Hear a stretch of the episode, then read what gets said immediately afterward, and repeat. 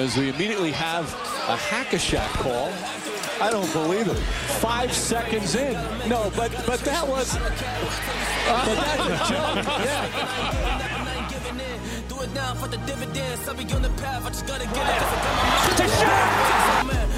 Wait has ended after a half century. The Milwaukee Bucks are NBA champions once again. And this is his house.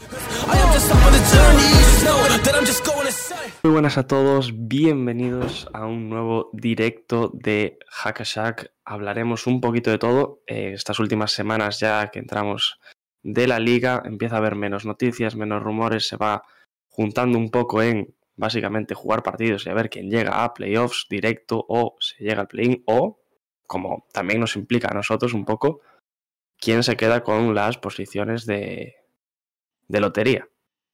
Y como siempre, por aquí con mis compañeros, por un lado Daniel Cortiñas, por el otro lado Pablo Díaz. ¿Qué tal estáis hoy? Muy buenas, Diego. Eh, lo, lo dijiste tú.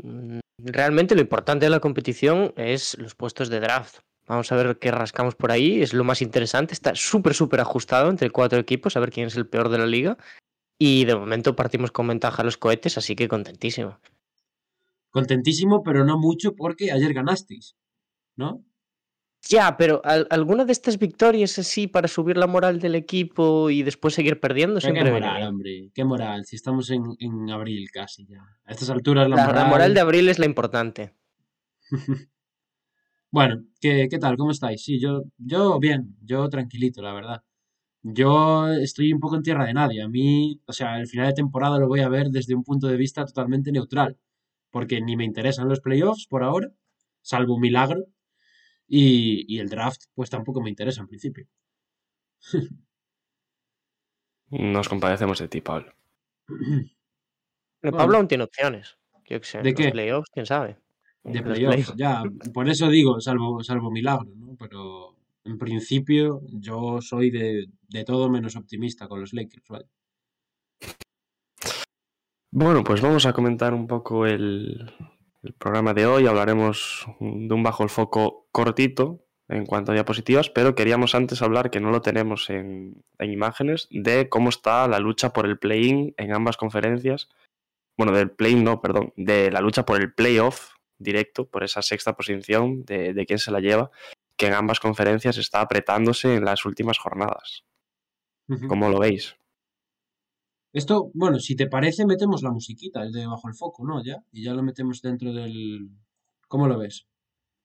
Hombre, yo decía para que... o sea, Metemos la para- intro y le damos Para no hacerlo luego, con... y luego al resto de lo que teníamos. Bueno, como queráis. Hombre, si no queda un poco feo, ¿no? Hablar de algo así en la intro, en plan, aparte.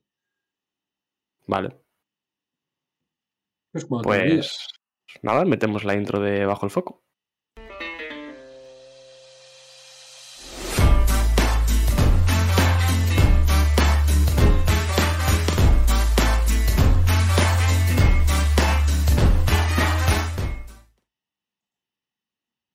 Muy bien. Eh, entonces, Pablo, eh, en tu tarea de convencer a Diego no le vi muy convencido. ¿A mí? Sí, ¿a quién? ¿A Ah, él? no, a mí- ah, o sea, a mí me, me da igual, la verdad. No sé, quedaba un poco raro, ¿no? Hablar de Claro, o algo sea, así pero- como en plan aparte. O sea, Esto, yo lo pues, que no, pensé fue en se va a ver la diapositiva que vamos a tener a continuación y dije, bueno, para no mezclarlo, Nada, no hablamos esto ahora, pero no había pensado en que podíamos meter ¿Quieres- un poco la música antes. ¿Quieres que no se vea? pero Mira, Pablo es realizador estrella. O sea, aquí tenemos a Pablo que está haciendo dos trabajos a la vez. mira, que así es ya no se ve. la actualidad. Mira, es que mira, es que tú mira esto. O sea, Ya no se para ve. que después, para que después se den premios técnicos y no se den ninguno a Hackashack, ahí esto me parece Pero-. Espero que a ninguno le duela en el ego que me haya puesto la cámara más grande, pero es lo- bueno. Son soluciones No, rápidas. así se ¿no? te ven más los efectos. Tranquilo. Eh, tenemos chat, ¿eh? Activo. ¿Os parece si lo leemos antes? Lee, lee. ¿Lo, le- ¿Lo leo yo? Sí. ¿Lo leo yo? Venga. Eh, el tío Trilce, que se pasa por aquí, nos dice Cat overrated a la primera. No sé qué tendréis que decir. Eh, y después dice, soy un fan de Lakers y en estos últimos tres partidos he visto un equipo unido con mejor entendimiento entre ellos y con estrategias defensivas quizás no alcance, pero me mola que estén mejorando. ¿Qué os parece? Eh, con la primera afirmación de que Carl Anthony Towns está sobrevalorado, pues yo no estoy de acuerdo. Ya sabéis que soy un gran defensor de, de Towns. Y en cuanto a los Lakers, te lo comentaba fuera de micro. Mm, en estos últimos partidos, sobre todo en el ayer, hay una leve mejora.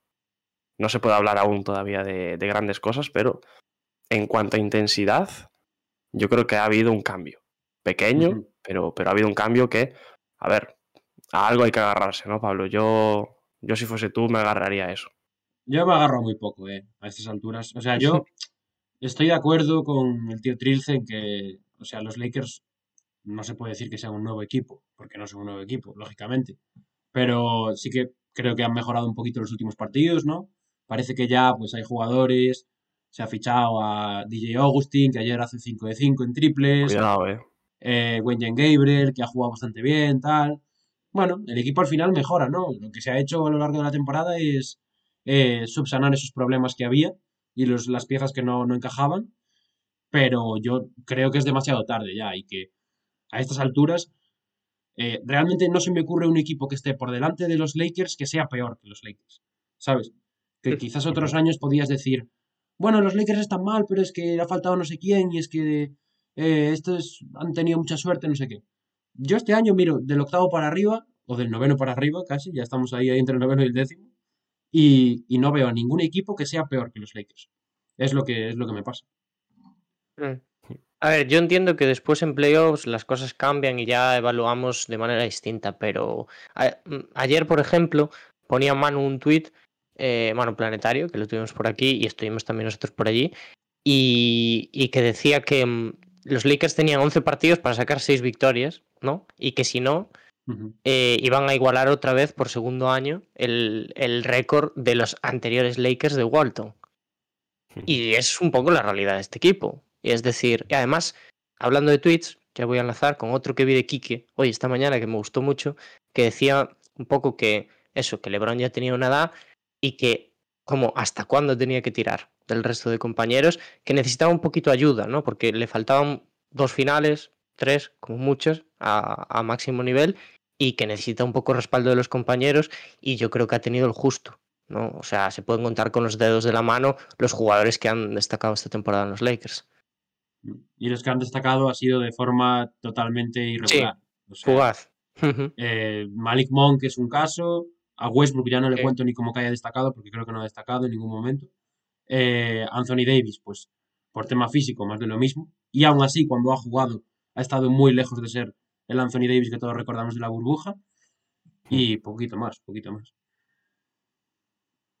No, es que los Lakers están pasando por un momento muy malo esta temporada. Y yo creo que lo comentamos varias veces. Es un equipo que ya está pensando en la próxima. O sea. Os a... Bueno, os voy a y además. Una, una, cosita. Bueno, esto es, supongo que es más rumor que nada, ¿no? Porque quiero decir, estamos en marzo aún y, y estas cosas son como son. Pero me pasaba un colega ayer por mensaje una noticia, bueno, una, una información de Mark Stein, ¿no? Conocido, bueno, una fuente fiable, podríamos decir, ¿no? Mark Stein, que decía que, aunque no se sabe si seguirá de Utah a final de esta temporada, muchos creen que sí, pero se desconocen los detalles de su contrato, Quinn Snyder sonaba fuerte como candidato en caso, de que, en caso de que Vogel saliera de los Lakers. Eh, yo ya se lo dije, a mí él me dijo, ¿tú a quién quieres para los Lakers? Yo le dije, a Frank Vogel. Entonces, ya. Eh, yo ya sabéis que soy vogelista un poco, entonces pues, no, no, pero, no creo que sea una mejora razón. sustancial. ¿Qué? Digo, con razón, porque hombre, hombre. O sea, el tema Vogel es más por contexto que por otra cosa. O sea, sigue siendo uno de los mejores entrenadores de la liga. Para mí, sin duda. Y, y creo que además es el entrenador adecuado para lo que necesitarían unos Lakers con Anthony Davis y LeBron James como bazas principales. Vaya. Sigo creyendo lo mismo que creía después de ganar el anillo de la burbuja y después del año pasado y al empezar este. La verdad. Sí, yo, yo, estoy de acuerdo. O sea, mmm, lo hemos dicho muchas veces. Si los Lakers quieren cambiar, pues van a hacerlo por su entrenador. Porque no hay otra manera de hacerlo. Porque un traspaso por Westbrook a día de hoy es muy complicado. En el que salgas con algo que te puedas llevar. Algo de valor mínimo, aunque tenga algo de valor. Entonces el cambio va a ser Vogel y se va a dar probablemente, muy probablemente a final de esta temporada. Y en cuanto a lo de Quinn Snyder, eh, yo creo que va más por el camino de interés propio del bando de, del entrenador de Snyder que más porque los Lakers hayan pensado en él. Eh, me refiero, eh, Utah, hay muchos rumores a lo largo de la temporada de que esta era la última de Snyder. Mm. Y yo creo que ya están empezando a intentar colocarlo en algún equipo. Yo no. Los Lakers en este A mí no me gustaría. Yo creo que depende ¿eh? de, es- de este año de Utah. O sea, depende de lo que hagan en playoffs. Ya. Mm, Sí, va a depender mucho Claro. de eso. Sí, sí. O sea, creo que Snyder tiene los días contados en cuanto al rendimiento que de su equipo, básicamente. Sí. Pues, pues sí. Eh, dice el tío Pero por Trilce, cierto- el tío Trilce, Ah, perdón. perdón, perdón. Nada, nada, perdona, Dani. Que un entrenador defensivo adapta a su equipo contando con sus limitaciones y todo. Vogel, sin jugadores defensivos, no es un entrenador defensivo, a mi parecer. Ya, pero. Hombre, Va un poco unido todo, ¿no? O sea, Claro, yo creo que tú si eres no- un entrenador que especializado en, en el apartado defensivo, si Mm. no tienes a ningún jugador, porque mm, ya dime un jugador de los Lakers que se considere defensivo. Yo, Bradley. Stanley. Johnson. ¿no? Sí, Bradley, bueno, Bradley, que Eh. este defensivo, su- supuestamente defensivo, vaya, más que defensivo. Bueno, mm, supuestamente no los tiene. defensivo. O sea, Reeves, entonces mira, es, Reeves. es- Claro, pero es si, si, imposible. si empezamos ya con Reeves, Stanley Johnson, etcétera, son jugadores que han venido un poco para apagar los fuegos ya. Que son tíos que Oye, no Austin Reeves los a mí me está gustando muchísimo. ¿eh? Es que es, es muy bueno, es muy, muy bueno. Y, y yo era un tío que lo vi en la Summer League y dije, vale, este tío puede jugar, pero no está preparado para la NBA a nivel físico, a nivel de, de aguantar y tal, y me ha No, la y- boca completamente. Y además también seguro que, que piensas o pensaste que no era un tío para jugar en los Lakers en ese momento. No, a mí eso, o sea, después de...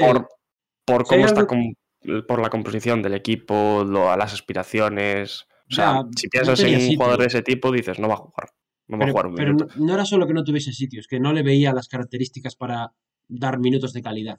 Y al final, pues ha sorprendido muchísimo. Yo creo que a casi, casi nadie se esperaba este rendimiento de Reeves. Eh, un poco por necesidad, pero ha respondido a la perfección, la verdad. Así que es de las pocas buenas noticias de este año.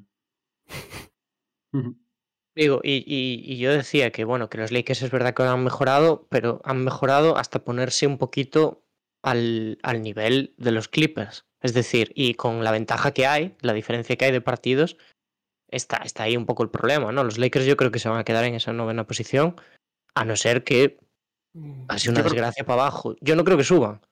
No, subir no, pero No, yo no, creo no. que van a bailar entre el noveno y el décimo. Con... Depende, quien lo haga sí. mejor, entre ellos o, o los Pelicans, es el que se va a llevar Hay, hay, hay enfrentamiento directo, ¿eh? Eh, No sé qué día. Mañana o el miércoles, puede ser. No, el miércoles no. Sí, el- puede ser, puede ser. El domingo. El, el miércoles jugamos contra, contra Sixers y el siguiente partido es contra Pelicans.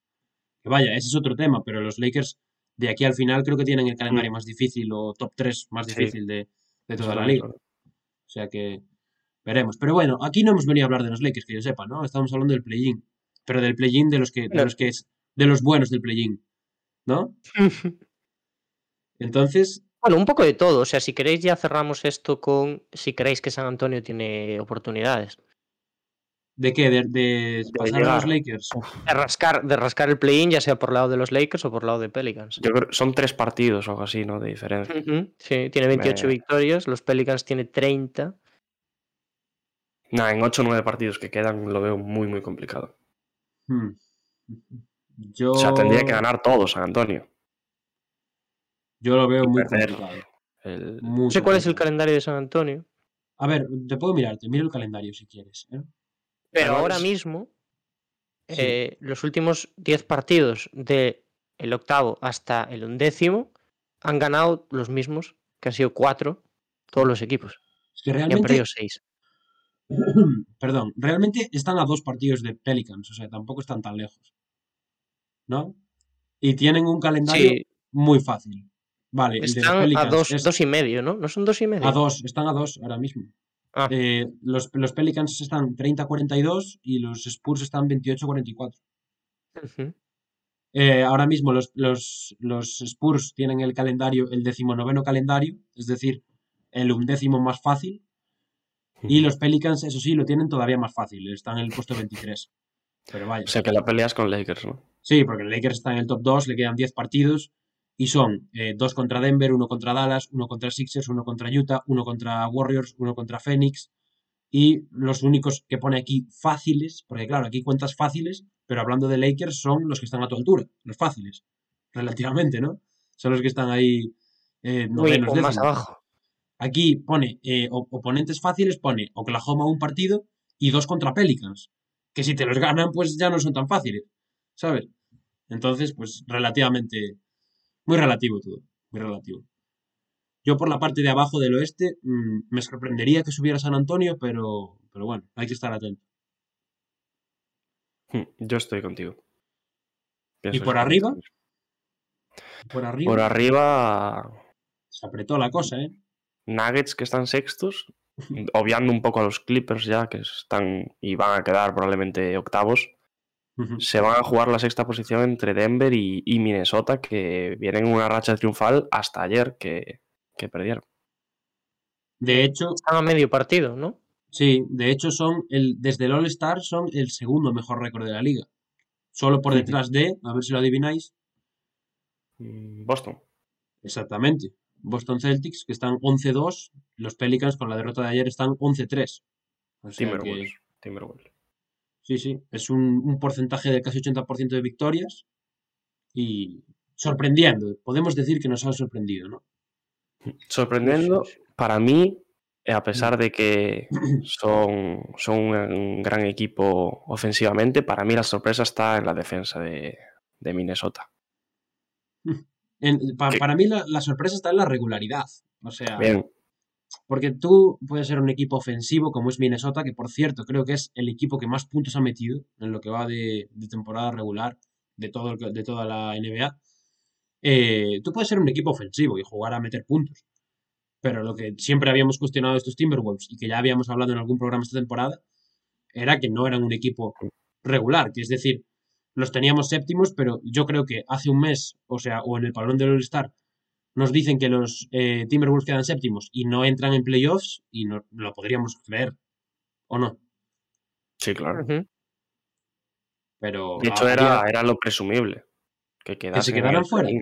Que quedasen en el play-in, sí.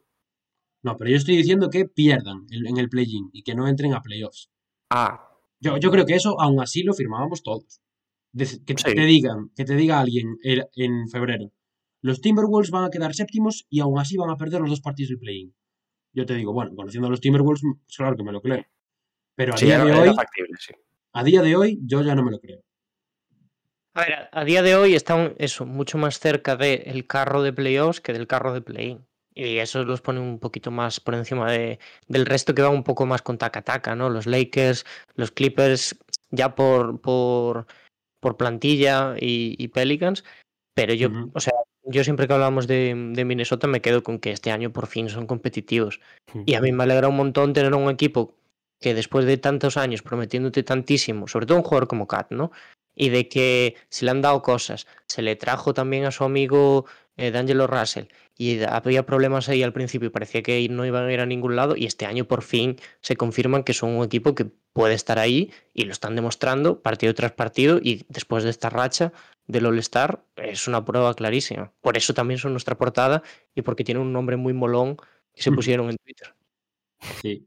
Dice Y el tío Trilce, dice el tío Trilce, perdón, Diego, te dejo hablar ahora. Voy a cerrar lo de los Lakers ya. Dice, Pablo, no le tienes fe a Lakers, ¿eh? Pero lo firmo desde ya. Lakers elimina a Suns 4-2 en primera ronda. A mí esto me, me, da- me trae déjà vu del año pasado, que iba a ser lo mismo. De hecho, aquí un señor de este podcast que se llama Diego Álvarez eh, hizo lo- literalmente esto. Puso que los Lakers quedaban finalistas o campeones. Entonces, pues, yo desde el año pasado ya no confío nunca en, en que somos más buenos que nadie, y menos contra los Suns este año que, que van sobrados. vaya. Pablo, Dime, date Diego, una perdón. oportunidad, date una oportunidad, hombre. Perdón, Diego, perdón. Eh, nada, iba a decir que, bueno, Dani comentó un poco los equipos del play-in, pero es que a día de hoy la pelea de Minnesota es con, es con Denver. O sea. Eh, los Clippers, eh, Pelicans y Lakers ya quedan atrás para Minnesota y su pelea es por ese sexto puesto con unos Nuggets que tampoco están pasando por su mejor momento. Y es algo de lo que también se tiene que aprovechar, eh, de lo que se tienen que aprovechar los Timberwolves. Y concuerdo totalmente con Dani en ese gen competitivo que tienen este año los, los de Minnesota a la hora de enfocar los partidos. Y es que son un equipo muy ofensivo, pero para mí yo creo que la clave está en que en defensa ya no son ese equipo débil y son un conjunto que eh, si tiene que defender sabe cómo hacerlo, eh, tiene esquemas defensivos concretos para, para diversos partidos y pueden enfocarlos de esa manera. Entonces yo creo que mm, de hecho Minnesota es uno de los equipos que más ha mejorado a lo largo de este año y ha ganado esa consistencia y esa regularidad de la que hablabais. Y yo si tuviera que mojarme a día de hoy, el sexto para mí va a ser Minnesota. Escuchaba, perdón Dani, ¿quieres mojarte tú también? Eh, no me iba a mojar, yo iba a decir que hablando de defensa, había mucha gente al principio de temporada que se reía del récord este de, de, Beverly de haberse clasificado siempre para playoffs, ¿no? Y al final, sí. por ahí anda. Cuidado, ¿eh? Directamente, me refiero. Oye, Beverly que está dejando unas perlitas últimamente. Sí, sí. Tocando culos, ¿eh? eh a ver, ya sabemos cómo es Beverly, ¿eh? Pero yo os quería, o sea, la clave de que, de que los Timberwolves hayan dado este salto, creéis que se debe a la defensa, principalmente, ¿no? Mm, no, ¿O hay algún yo creo que es más al cambio mental de la dinámica del equipo.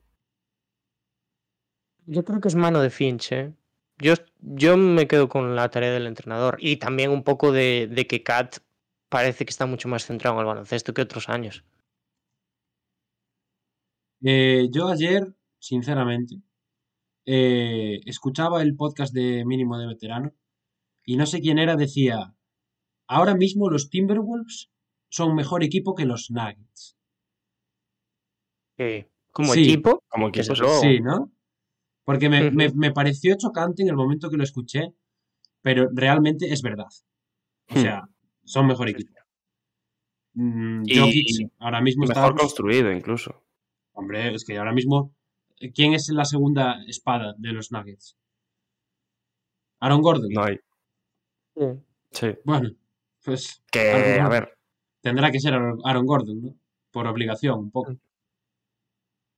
y por cierto, enlazando con esto de Nuggets, leía el otro día que la recuperación de Jamal Murray no va muy bien. De- o sea, no, no es que. Bueno, sí, no, no es que no vaya muy bien. Lo han asignado en la G-League, ¿no? Y dijo Michael Malone que, en plan, como que aún quedaba mucho para que.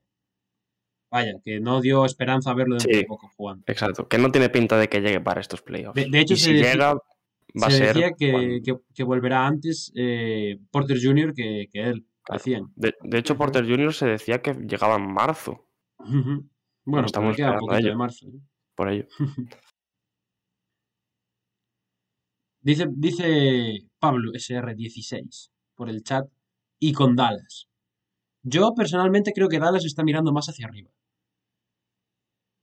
Sí, pero Dallas para mí está en otro tampoco. escalón, ¿eh? O sea, no está en el mismo escalón que Denver. Claro. O sea, el récord no, es tan di- no está tan lejos. No sé qué récord tiene. Dallas ahora mismo. No, le, Bueno, le- le- le llevan 44-28 dos, dos A dos partidos de Denver. O sea, son dos partidos, pero yo veo más a los Mavs luchando por cuarto, incluso tercero, si se complica la cosa de los Warriors, más que mirando hacia el, hacia el play-in. ¿eh? Y además, Dallas, eh, mm, corregirme, pero diría que en sus últimos partidos, los- si no los gana, los pelea. Es decir, si pierde, pierde por, por pocos puntos.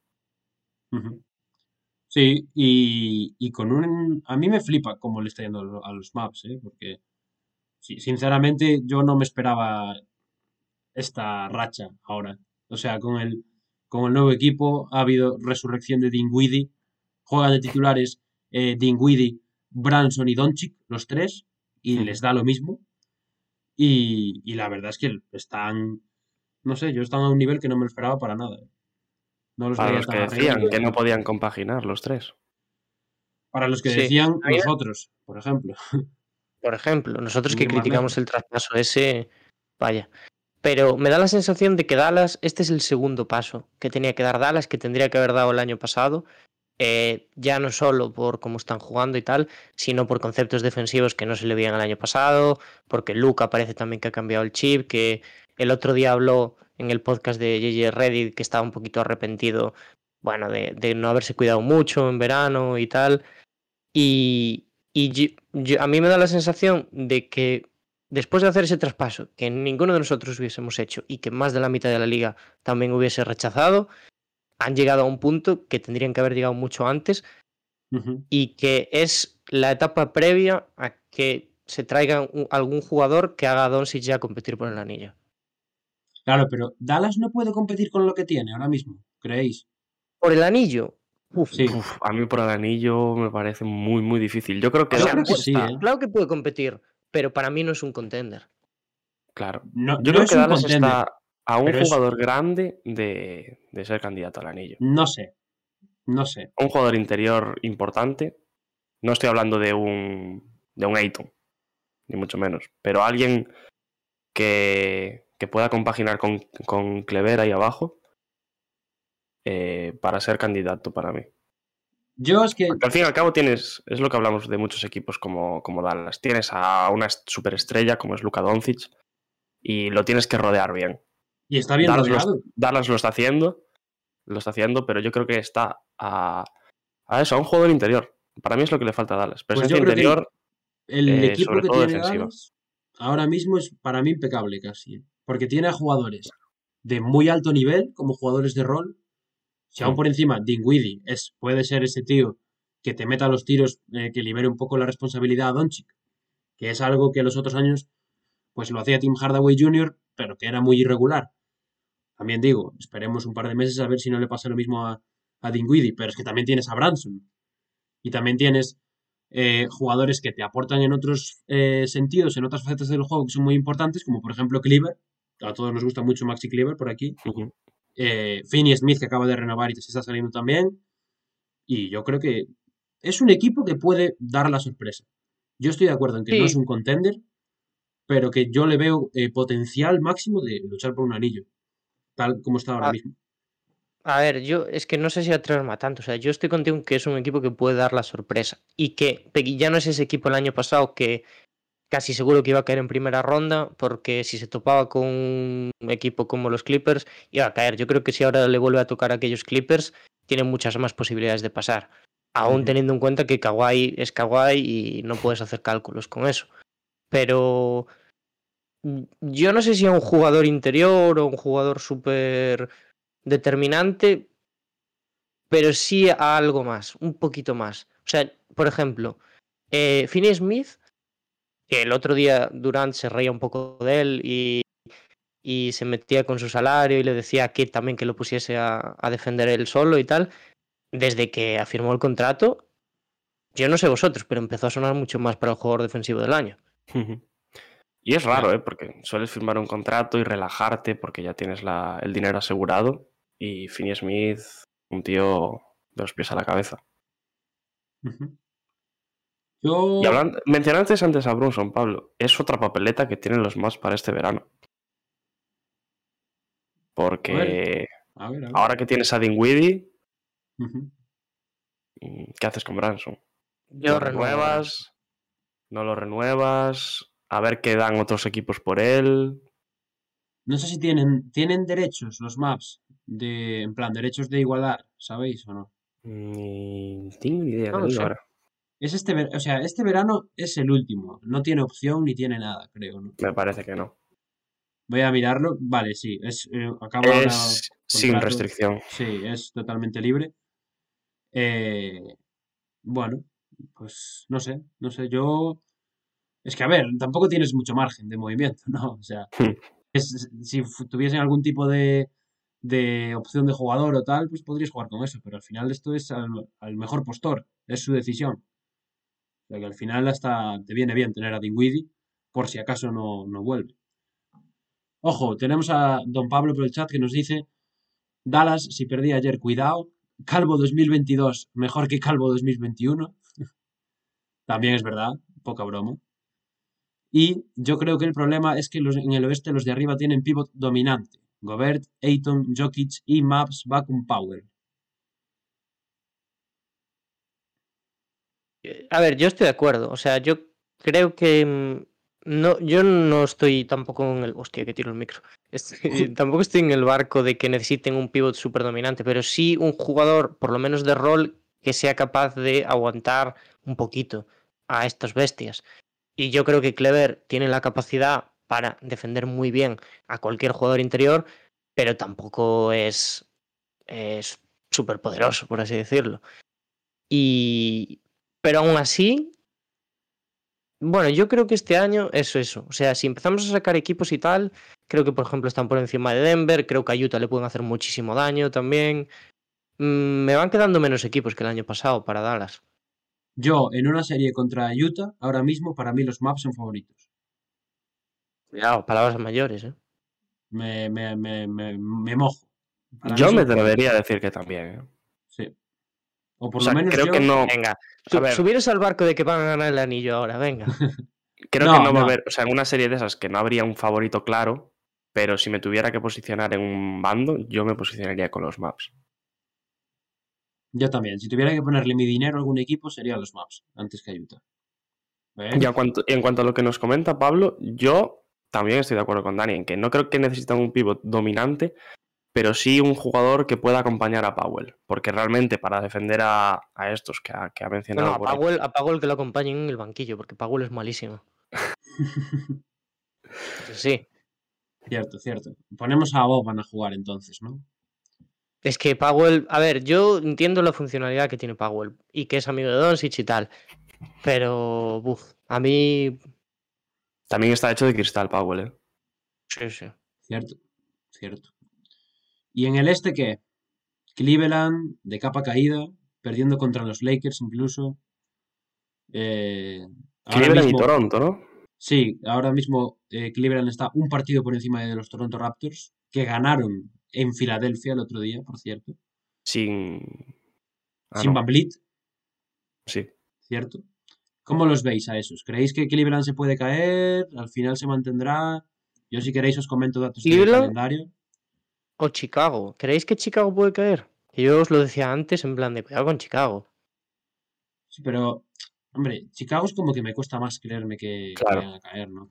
Pues eso. Toronto y Cleveland, que están a un partido ahora mismo, ¿no? Habíamos comentado. Sí, eh, poca distancia, unos Caps que mm, desde que fue el All-Star justamente en Cleveland eh, van capa caída. Yo no tengo por aquí los récords desde el All-Star, pero los puedo buscar en un segundo. Eh, y creo que son... eh,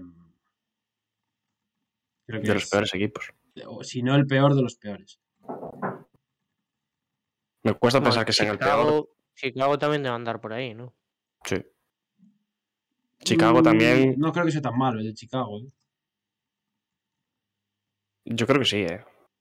Chicago, sí. Chicago, no sé cómo iban en el Star, ¿eh? pero pasó de ser segundo claro muy cerca de, de Miami a estar ahora quinto y ya más cerca del play-in que de la cabeza. A ver, yo a Chicago no lo veo cayéndose de los playoffs por una razón, más que nada, y es que no creo que ahora dos equipos peguen un subidón y Chicago pegue un bajón. Me creo que uno lo pegue, es decir, o Cleveland o Toronto, que, que, que sí que suban, que ganen los últimos partidos, casi todos tal, pero no que los dos los ganen y que Chicago pierda. Eso no, El- no me creo que Chicago acabe séptimo. Desde el All-Star, Chicago está 4-8 y Cleveland está 6-8. O sea que ni tan mal. No son de los peores, ¿eh? Eh, los peores son los, los de siempre. Oklahoma, Portland. Houston, Wizards que van 3-10, Lakers van 4-10 también, o sea que o sea, están mal, bastante mal, pero no son de los peores. Pero las sensaciones que deja Cleveland tampoco es que sean buenas. No, no. Al, al- contrario. ¿eh? He dejado de hablar de ellos también. sí. Incluso en los partidos que, que sacan adelante y que acaban ganando.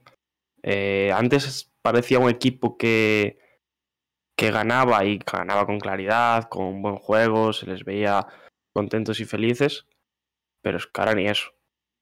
Yo, yo creo que esto evidencia eh, la necesidad o la importancia que tiene Jarrett Allen en este equipo al final. ¿eh? O sea, Sí. es un, es un tío que desde que no juega están jugando con Mobley y con Markkanen por dentro. Eh, han vuelto a una formación un poco más tradicional, por así decirlo. Y desde entonces les está costando muchísimo. Ayer los Lakers les hacen un hijo en la pintura tremendo. O sea, los Lakers que, bueno, su mayor figura interior es Dwight Howard ahora mismo. Con eso te lo digo todo. Eh, pero sí, yo creo que es, cuest- es una cuestión de ahora plantearse si realmente Jarrett Allen puede que sea el jugador más importante para este equipo. Porque si Garland falta, a lo mejor Caris Levert, que por cierto sale de suplente, o sea que no creo que estén muy contentos con él, eh, podría, pues oye, hacer las labores de anotador, ¿no? O, o quizás algún otro jugador por ahí secundario que pueda coger esa, esa tutela. Pero si falta Jarrett Allen, no tienes otro tío como él. Como mucho podrías probar con Mobley, de 5. Y aún así no es el mismo tipo de jugador, yo creo.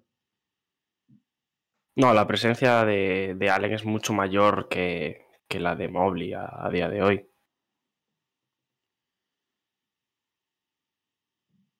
No, yo estoy de acuerdo. O sea, son dos tipos de jugadores distintos, ¿eh? O sea, Mobley es una promesa y que probablemente por arquetipo acabe siendo un jugador eh, mucho más descomunal, por así decirlo, que, que Jarrett Allen, pero ahora mismo Jarrett Allen tiene un caché que no tiene Mobley. Y eso es así, y al e- el equipo nota mucho más cuando falta uno que otro. Y, a ver, yo, es cierto que Toronto eso viene en mejor racha y tal, yo le sigo teniendo más confianza a Cleveland. Y, pero me da un poco igual, la verdad, porque me caen muy bien los dos equipos. Me, me da un poco igual que suba uno y baje otro. Mientras no baje Chicago, yo estoy contento. Pues yo fíjate que veo mejor a, los Raptors, ¿eh? Los Raptors es que Sí. son la hostia, en verdad, los Raptors. eh. Se han, se han reforzado ahora con, con Thaddeus Young. Chris Boucher está volviendo a jugar un poco a su mejor Cuidado, eh. nivel. Yo, a mí los Raptors me flipan. Además, como, como concepto de eso, lo hemos dicho ya más veces, de equipo, de, de, de ejército, porque son todos, están todos casi a la misma altura, ¿no? Exceptuando si Sí. y Van Vliet, que están un poco por encima. A mí me parece que los Raptors son uno de los equipos. Los Raptors igual son uno de mis barcos en playoff. Lo, lo voy a decir. Son de mis equipos que más me gustan este año. Yo No, creo no eres de Charlotte, ¿no? Entonces. Sí, este soy de. Charlotte, claro que soy. Pero una persona puede tener muchos barcos. que de los Knicks este año tampoco eres. No vale, así no vale, así te cambias de barco continuamente. No, no, yo tengo tres o cuatro barcos. ¿Tú no tienes tres o cuatro barcos? Yo no soy tan rico Joder, eh. tres o cuatro barcos. Yo No, tengo una Dani- lancha, Dani algún tiene. salvavidas. No, los Rockets sí que son un salvavidas ahora mismo. Pero algún barco tiene. Lo- Los Rockets, los, Rockets, los Rockets ahora mismo son una tabla de madera a la que agarrarte de vez en cuando. Pero, Pero mi lancha estás en el- este año, hostia, otra vez. Tú tienes el barco Mi de lancha. Minnesota, tienes el barco de Chicago. Tú estás en varios barcos. No, Minnesota es una lancha. Minnesota es una Ah, lancha. sí. Entonces, Toronto es una lancha también. Eh. Vale, sí. Bueno, pues entonces ya. Una barquita, sí, un Me barquito. entendéis, me entendéis. Diego, ¿tú qué barcos tienes? ¿Yo qué barco tengo? Yo el de mi equipo. Solo ese, ¿no? Fiel a tu, a tu pedaleta este, de año, playa. este año, mira, este año voy arriba con los Bucks. Vale. Y si me tengo que quedar con un equipo de los de abajo, a día de hoy me quedaría hasta con Minnesota. Muy bien. Veremos, veremos qué tal. Oye, empezamos con, con el bajo el foco de verdad. ¿Qué os parece? Llevamos casi Sí, 40 estaría, minutos. estaría bien. Me voy a colocar en mi sitio otra vez, profe. Eh, llevamos casi 40 minutos hablando del play-in, que yo creo que está bien, ¿no? Porque dentro de lo que hay es lo más interesante. Pero empezamos con la jugada polémica de la semana. ¿Quién la comenta? Como queráis. Pues la comento yo mismamente, si no os apetece. Eh, el otro día estuvo bastante en Twitter esta jugada, el vídeo, tanto la discusión como, como un poquito todo lo que envolvía esto, pero partido entre Celtics y, y, y Warriors que acabó con esta polémica de Smart y sabemos ya que después de esta entrada, eh, pues Stephen Curry va a estar de baja indefinidamente por un esguince, esguince de ligamento en su pie izquierdo provocado por esa acción que muchos calificaban de peligrosa e innecesaria de Smart. Ahora veremos las opiniones del equipo de Hackashack por aquí. Pero Bueno, eh, ¿podemos ver la acción? Sí, podemos verla, podemos verla primero. di, di, di comentamos también. Pínchala, pínchala. Pincha, pincha aquí. Ahí está. Un balón dividido, de la realización de este Exacto. programa. balón dividido, Smart va al suelo. De hecho, coge el balón con la mala suerte de que pues se come la pierna de Curry también. Y pues a Steve Kerr no le gustó. Uf, Nada, vaya que sí gustó. Duele, ¿eh? Duele verla, es de esas que duelen. Duele verla. Ujú. y hubo Bueno, ya di- para. discusión, ¿no? Ah, sí, sí, sí, iba a decir, ya antes de meternos en la opinión de cada uno, para la gente que nos está escuchando y que no puede, que no puede leer esto, Draymond Green decía, citamos literalmente, es un juego duro y desafortunado, pero nunca sucio. Lo único que podría decirse es que fue un poco innecesario. Y Kerr, que fue un poquito más, más duro en el momento también con el propio Smart, dijo, entendí que era una jugada peligrosa y por eso me molestó. Conozco a Marcus, hemos hablado y ya está todo solucionado. Todos felices al final, ¿no? Que es lo importante. Bueno, Menos unos más que otros. Menos Curry, sí. Sí.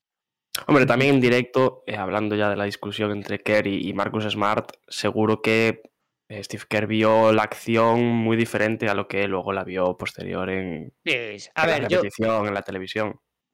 Yo creo que es tema de eso, de, de estar en el momento y que justo ves que tu jugador también importante, pues eso, recibe Mm, ese tipo de acción Es y dices, eh. joder. claro.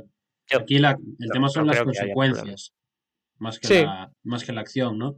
Además, Claro, Curry, Curry tiene un historial ya en, en los dos tobillos. O sea que yo creo que sobre todo, si, si no se hubiera lesionado o si se hubiera levantado, no habría habido ningún problema, yo creo. Porque coincidiremos que la acción es buena. Es decir, A mí me, me parece nada. fantástico. A mí me No, parece yo creo que no hay, no hay polémica. Para mí tampoco, de ningún tipo. para mí nada. Es una, es una acción desafortunada. La mala suerte es que se come el pie de Curry, pero lo- es lo que debería hacer cualquier jugador en su situación, para mí. Sí, es verdad decir- que Smart suele hacer este tipo de cosas, pero porque es un jugador que va al lo que tiene que con la hacer. pelota. No, claro. claro. Pero si nos fijamos, vemos que, que sus ojos están en el balón, no están en ningún momento en Curry o en la pierna de Curry y nada, él va por la pelota, apareció Stephen Curry por el medio, bueno, es un daño colateral en este caso. Bueno, no sé. Igual está un poco feo de llamarlo daño colateral. Ah, Ya, pero no sé, eh, no lo hizo queriendo. Ya, ya, te- se te entendió. Se te entendió. Donde, donde sí creo que Smart estuvo mal es en la acción justo posterior. No sé si, si la tenéis en la cabeza, no la tenemos para mostrarla. En la que, bueno, está atacando Boston, es cuando pasa esa recuperación de Smart, pierde el balón justo en ese momento otra vez los Celtics. Y en el regreso a defender eh, canasta, creo que es Clay el que está para tirar y deja un poco la pierna en alto Marcus Smart ahí yo creo que sí, que estuvo un poco, un poco mal, también fruto del momento, de que venía de una acción muy buena por su parte con, bueno, el robo, y bueno, se vino arriba, dejó la pierna atrás, para mí estuvo mal, pero tampoco creo que haya que darle mucha importancia. Cositas. Siendo protagonista, Smart, Sí. últimamente. ¿eh? También por la falta esta de Luca, la falta o no falta. Pero más por lo bueno. Nos gusta ver a Smart protagonista por lo bueno, ¿verdad? Sí, sí, sí. Ahora mismo en Boston, pues se está saliendo el buen hombre. Alma defensiva de Boston Celtics, Marcus Smart, junto a Robert Williams. Bueno, todo el equipo en general, pero Vamos pasamos, pasamos. Vamos a hablar de otra cosa, que es el calendario. Eh, aquí en Hackashack lo traemos porque gran parte de nuestro elenco de miembros está... Bueno, estas son sus finales, podríamos decir, de la NBA, ¿no? Lo que va a suceder en estos días. Nuestro Super Bowl. Es nuestra Super Bowl. Y es que ya se, se conocen las fechas de el Combine, del Draft Combine, que será del 16 al Oh. 22 de mayo en Chicago. De la lotería, que será el día 17 de mayo, Día de las Letras Galegas, aquí en Galicia. Importante. Día Y- importante. el draft de la NBA, que el año pasado lo pasamos tan bien viéndolo aquí en Hackashack, a ver si lo podemos repetir este año, será el 23 de junio en el Barclays Center de Brooklyn.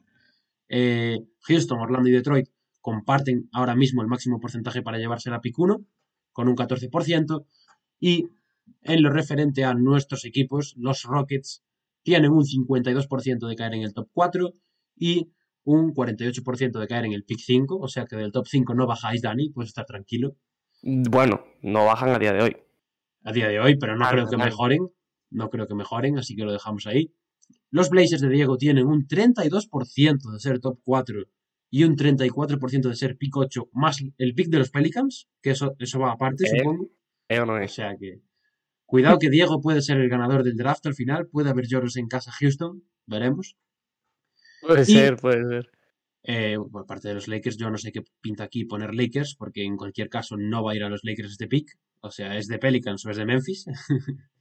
y tiene un 7% de top 4 y un 86% de ser pick 11. Insistimos, datos a Vamos. día de hoy. ¿Cómo lleváis los favor. nervios? Os Los nervios. Pick de los Lakers, que es del traspaso de Anthony Davis, por matizar. Exactamente. Eh, ¿Cómo lleváis los nervios? Eh, ¿Vais a hacer algo especial estos días? ¿Os quedaréis a ver el combine y hacer vuestros informes de los jugadores? Quedan dos meses todavía. Vamos con Oye, calma. ¿Estáis pendientes al March Madness? Viendo cositas, Estamos- sí. Yo De- estoy con un ojito, sí. Deberíais estar pendientes, ¿no? Para ver lo que queréis, por lo menos. Habrá Sí, algo por de ahí. hecho- Eh, parece ser que el pick 1 de momento sigue bastante fijo, ¿no? Se podría decir. Mm, Bueno, yo creo que está bastante en el aire. ¿Tú crees? ¿Quién es A ver, para ti hay dudas. Hay gente que tiene dudas. Yo, Pero- yo, yo todo lo que he leído me, me da la sensación de que Chet Holmgren va a ser uno. Yo Yo también. creo que está bastante en Por el lo aire. menos, por lo menos en el entorno de Houston todo el mundo lo quiere a él. Hmm. A ver, yo lo elegiría a él. eh. Hombre, yo también. Pero hay gente Ah. también hablando de Banchero, por ejemplo. A ver, el, tema, El ya metiéndonos aquí un poco en Hackashack versión NCA, sin tener ni puta idea, eh, yo creo que el, el tema de Holgren es que tiene una, una, o sea, tiene pinta de jugador que acaba siendo un bust. Por físico y tal, Sí. ¿no? Bueno, O sea, también esa- se decía eso el año Pero- pasado, cuando entraba y, y se está comiendo la NCA a día de hoy. Ya, pero hombre, el salto de la NCA a la NBA siempre es el más grande. Mucho mayor, sí. O sea que yo entiendo las dudas, ¿eh? Porque lo ves el tío muy delgadito, tal, y te siempre en dudas, pero la verdad es que es un jugón. Es un jugón. Hmm. Es yo un lo he visto, estilo pero- Mobley, pero incluso más No, delgado. no, no. Para mí no tiene que nada que ver con físico. Yo creo que se parece mucho en físico. En físico sí, pero hace de todo, vamos. Este tío puede subir la bola, puede lo que le dé la gana. Tiene tiro. Vamos. Sí, sí.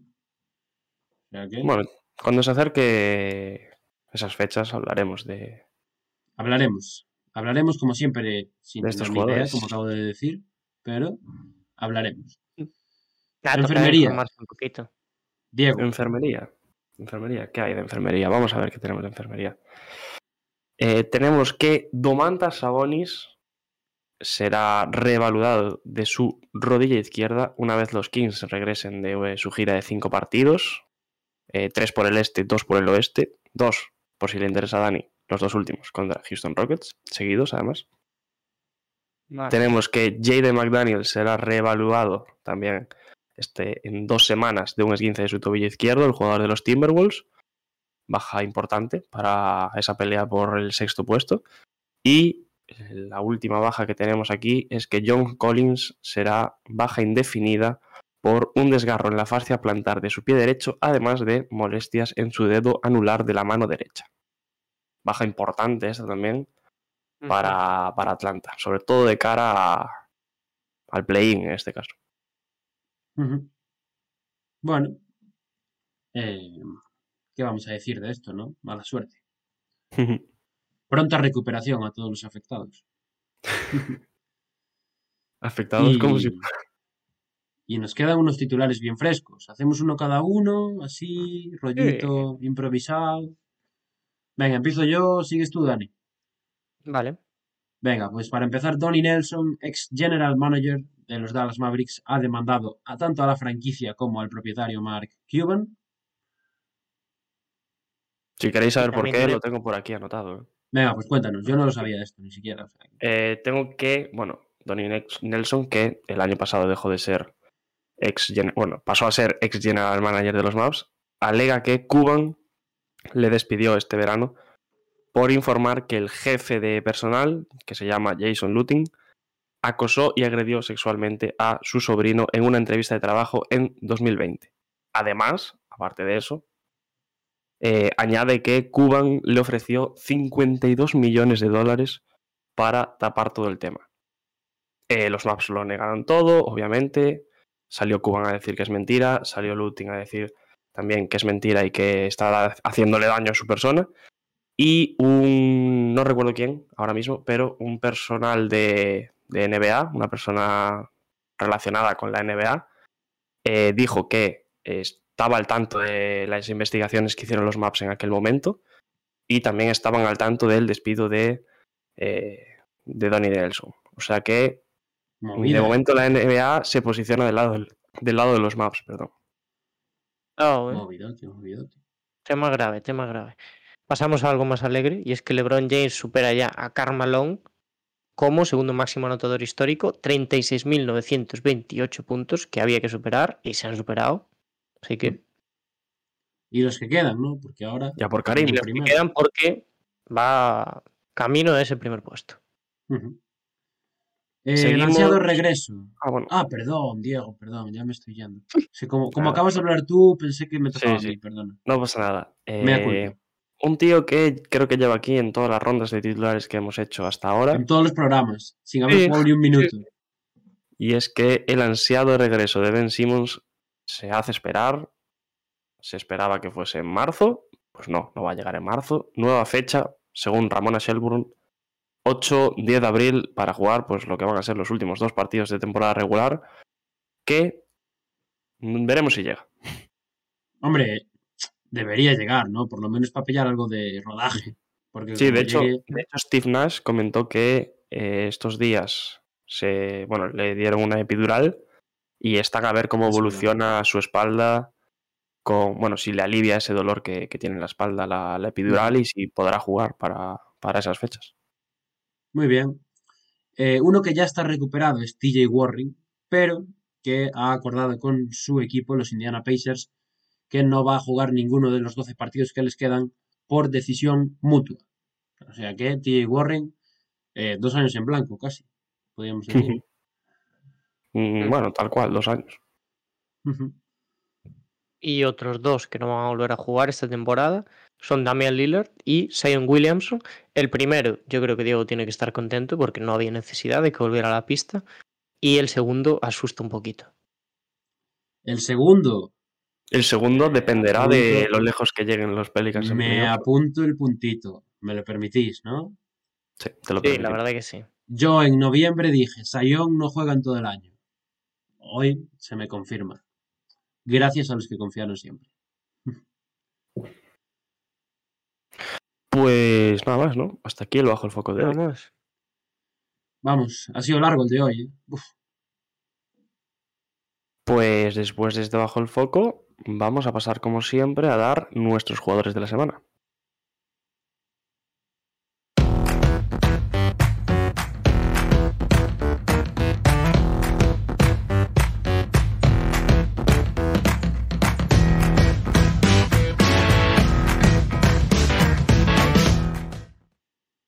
Bueno, vamos allá. Supongo que se estará viendo en pantalla.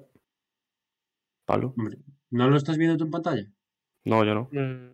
Es que nosotros no tenemos ya el chivatazo este. Ah, vaya, hombre, ahora sí. Ahora, ahora. Ahora, lo estoy ahora ya tenéis el seguro que, seguro que hubo igual cinco segundos ahí, ¿no? En silencio. Sí, sí, habrá que cortarlos luego, en fin. Aunque queda más tétrico, así es mejor. eh, pues eso, nuestros jugadores de la semana, la liga seleccionaba a Carl Anthony Towns y a Jason Tatum, Towns en el oeste, Tatum en el este y nosotros ya estamos haciendo spoiler para la gente de Twitch, pero para la gente de plataformas que aún no lo sabe, Dani, coméntanos a quién le hemos elegido. O Pablo, el que quiera. Dale, Dani, Dani. Cojo yo, ¿no?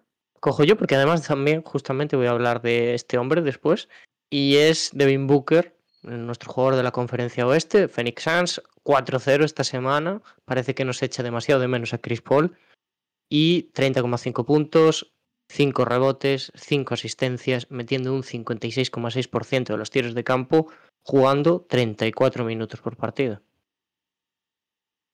Nada nuevo bajo el sol, con referencia incluida. Ah. Madre mía. Aquí sale todo. Improvisado. Improvisado. Te la traías desde casa. La verdad es que no, ojalá. Vamos con el este. Uno que no sé cuántos jugadores de la semana llevarán el último mes, pero unos cuantos seguro. Que, que es Don Jason Tatum, jugador de Boston Celtics. Otra semana perfecta más para los Celtics, que como decíamos antes son el mejor equipo desde, yo creo que desde el All-Star y desde, el, desde este año, desde 2022, Ujú. realmente. Y es que eh, con ese 4-0 Jason Tatum esta semana ha hecho 31 puntos, 7,5 rebotes, 5,3 asistencias, 58,8% en tiros de campo en 35,6 minutos y empieza a haber run run amigos, no sé qué os parece, de su candidatura al MVP. Nada, nada. Nada, Morraya, No, no quiero saber nada de esto. Uh, no quiere saber nada de esto. yo creo que hay que considerarlo. No. Me niego. ¿Por qué? ¿Demasiado tarde? Demasiado tarde. Eh, me parece que eso, el jugador más valorado de la liga no puede estar media liga sin aparecer. Mm, me gusta que, me gusta. Yo estoy con Dani, ¿eh? Yo estoy con Dani. O sea, Tú, vosotros Diego. no lo pondríais ni entre los 10 primeros. Hombre, sí, 10 sí, pero estamos hablando de no sé, habría, del MVP. habría que hacer lista. Pero eso, entre los cinco ni de coña. Yo entre los 10 sí, entre los 5 no. Yo creo que se me caería al sexto. Vaya, hombre. No Justo- vale, Diego, no justo al sexto. gente, por favor. Vaya, Sí, hombre. Mira, te digo los de, los de delante. Vale, venga, Yo- así, así, así me gusta. Yo- Jokic en. Bizanteto, Jokic en Bizanteto, al séptimo. De Rosen, de Ro- no, no, no los digo en orden, ¿eh? de Rosen, Morant, Doncic, Tatum. De Rosen por encima de Tatum. Sí. Creo que ha estado. Hay que jugar, Hombre, hay que ¿cómo jugar, que no?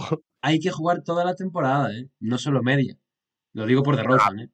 Pero de Rosen. Bueno, bueno, bueno, bueno. De Rosen, de Rosen desde el Para All-Star. Pablo perderse 10 partidos ya es no jugar la temporada. No, perderse no, jugar mal. De Rosen desde el All-Star está bastante mal. Bueno, y Tatum Vale. es Y Tatum desde el antes del All-Star- All-Star estaba bastante mal. Por eso digo que es lo mismo un caso que el otro, ¿no? No es lo mismo. Porque No. los, los Celtics ahora mismo están bastante por encima de Chicago, además. Sí. Ya, pero No, quiero yo- decir, después del. All-Star se han jugado 20 partidos, Yo, 15. yo te digo una cosa, Tatum va a acabar por delante de Rosen. Y yo estaré de acuerdo No. si lo hace. No creo. Por récord, sobre todo, pero por el final de temporada. Y lo va a hacer. Hombre, hombre. Y de Rosen es que ahora mismo es un desastre. Bueno, respétate, ¿eh? Yo respeto, pero es la verdad. Yo, yo estoy aquí picando. Yo quiero que saltéis un poco. Pero lo, lo pienso de verdad, ¿eh? Creo que de Rosen Tatum ahora mismo están a la misma altura por el MVP, más o menos. Cállate. Más o menos, pero bueno. Eh, se- ya está, se acabó. Sí, se acabó. Iba a decir seguimos, pero ya no hay más jugadores de la semana. Sigues tú ahora mismo. Sigo yo, sigo yo. Estás preparado, ¿no? Preparadísimo. Pues vamos allá con tu submarino morado.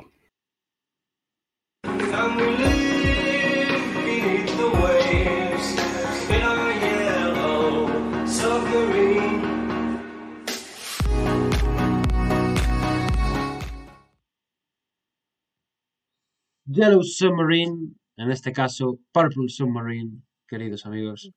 ¿Qué, qué Estamos- nivel inglés? Estamos bilingües hoy. Eh, vamos a empezar con un nuevo submarino morado, con nombres conocidos, pero no hay ningún jugador que haya pegado un boom espectacular esta semana, podríamos decir, ¿no? El primero es Lauri Markkanen, lo estáis viendo en pantalla, jugador de los Cleveland Cavaliers, dentro de una semana complicada para ellos, dentro de una racha complicada en general para ellos, pero que por lo menos está respondiendo a esas responsabilidades que le han quedado desde la lesión de Jarrett Allen, subiendo las cifras en puntos. Esta semana ha estado en casi 18, casi 7 rebotes por partido, un robo y medio. Está bastante bien tirando desde la línea de 3. De lo poco salvable de los Caps, este hombre, aunque insisto, le ponemos el asterisco, ha sido de los tres el que más me ha costado poner, sobre todo por la situación del equipo, pero creo que merecía una mención por lo menos. Me gusta además que lo pongas con asterisco. Me gusta. Aquí hay que contextualizar todo siempre, queridos. Yo os quiero preguntar una cosa. ¿Os esperabais algo más de Lauri Markkanen a principio de temporada? Yo sí, Yo también. Pero eh, viendo cómo ha ido la temporada de los Cavs, entiendo y Hmm. me parece bien que su rendimiento haya sido el que ha sido. Totalmente. de ¿Por acuerdo. qué? Porque Mobley, ¿por qué? Porque Allen. ¿por qué? Porque han Garland. sobresalido otros, sí, sí. Claro. Totalmente de acuerdo. Bueno, amigos, pues seguimos hacia adelante. Ah, bueno, he vuelto a poner a, a Markkanen, no pasa nada. Con jugador, ya lo he puesto ahí, fetiche personal, Bruce Brown. Jugador de Brooklyn Nets. Un tío que a día de hoy puede jugar en las cinco posiciones. Ha jugado en las cinco posiciones, yo creo, durante los dos últimos años. Y esta semana, pues, estadísticamente ha estado a la altura. Aunque es un tío que siempre eh, responde bastante bien en, en las pocas ocasiones que tiene de tener el balón en sus manos. Esta semana han sido 16 puntos y medio, 7 rebotes, 5,3 asistencias. Un tío, por cierto, que aquí collejita Steve Nash empezó la temporada sin jugar. Y que nos había parecido a todo el mundo es muy raro porque el año pasado había tenido mucho protagonismo en la secundaria de, de Y en los los playoffs. Y en los Era playoffs. cuando había sobresalido, de hecho. Pasó de ser, sí, sí. sin faltar el respeto, pero pasó de ser un don nadie a ser un jugador eh, bastante fiable en, en esos Brooklyn Nets y de los mejores que partían desde el banquillo. A mí me gusta mucho también, ¿eh? O sea, A es mí me- un me tío encanta. que te, te cumple siempre. Me siempre. flipa, me flipa. Cumplidor total. Y para cerrar el submarino, de forma eh, totalmente inesperada, llega Jaren Jackson Jr., el hombre de los. Memphis Grizzlies, un hombre al que yo he criticado en diversas ocasiones este año, no me voy a esconder, pero que defensivamente está dando un salto.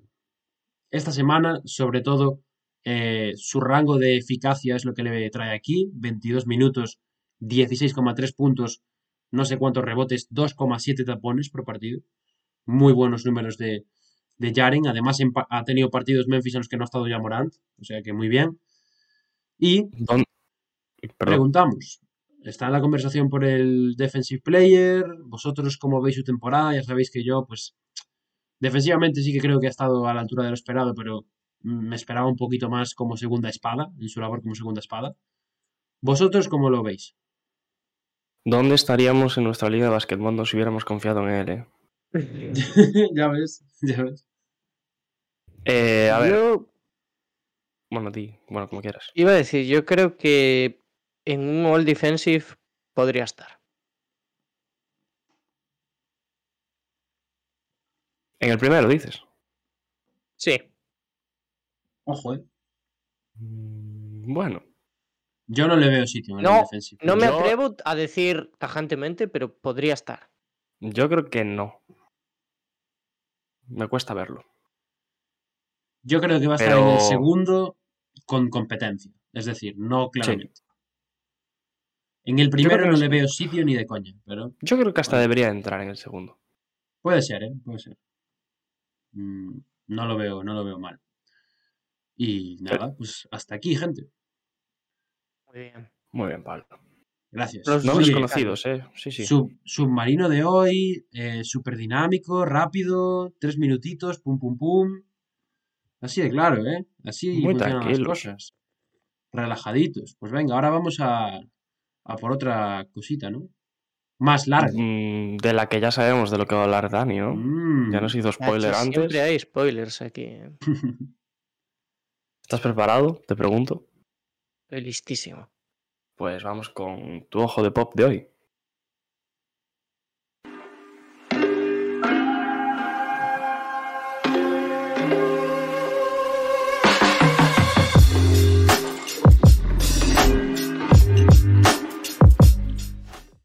Pues señores y señores, como siempre que empiezo esta sección, que hablo, lo- os hablo directamente de señoras y señores, porque soy un tío educado, vamos a hablar de los Phoenix Suns.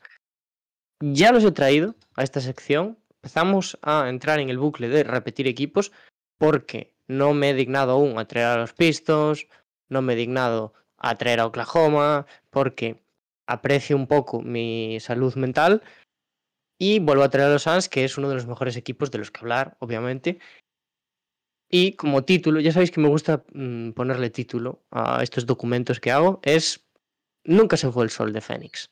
Me parece un- uno de los mejores títulos que he hecho, muy simple, muy escueto, pero que resume un poco la situación de estos Suns. Y que os voy a decir, los Suns, top 5 en offensive y defensive rating ahora mismo, es el único equipo que está top 5 en las dos categorías y el único equipo que está en las dos categorías en el top 10, que ya no es el 5, es el 10, es Memphis. O sea, para que veáis también Cuidado. lo difícil que es estar ahí en los dos lados. Y Phoenix, siendo el equipo que mejor récord tiene de toda la liga, lo cumple a la perfección y lo cumple además también sin Chris Paul, como todos sabéis, porque desde su ausencia, desde el All-Star, 10-4 sin Chris Paul los Phoenix Suns. Ese es el tema. te iba a Además- decir. Perdón, Dani. Sí, sí, cuéntame. Te iba a decir que repites equipo, pero es un equipo relativamente diferente. Porque Sí. los Suns sin Chris Paul son otros Suns, totalmente. Sí. De hecho, en la pantallita, como podéis ver, ya no está el 3 de base, está el 2, que es el Frit Payton. ¿Quién se le iba a decir es un motivo- de Es un motivo para sonreír. ¿Quién se le iba a decir hace un año que iba a estar de primero, o sea, de base titular en el mejor equipo de la liga?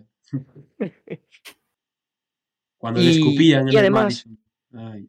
A- Además, es cierto que eh, esto se va a hablar sin eso, con, con la ausencia de Chris Paul y tal, pero los Suns, sin Devin Booker, también esta racha que ha vuelto a pillar COVID y ha tenido que estar otra vez en protocolos por, por segunda vez esta temporada, 3-1 también sin Booker. O sea que mm, yo creo que podemos sacar muy buenas conclusiones de esto, vamos a sacarlas. Lo primero que os voy a decir es que me habléis un poquito de lo, si habéis visto los Suns, lo que opináis, ¿Qué creéis que ha cambiado? ¿Creéis que siguen siendo eso, uno de los contenders? Cualquier cosa, para lo bueno y para lo malo. Yo, desde el, desde el parón, los he visto un par de veces, tampoco muchas. Creo que los vi bas- bastante más antes que después del All-Star. Supongo que porque ya doy un poco por hecho que están ahí, son los buenos y ya está. Que ganan, sí.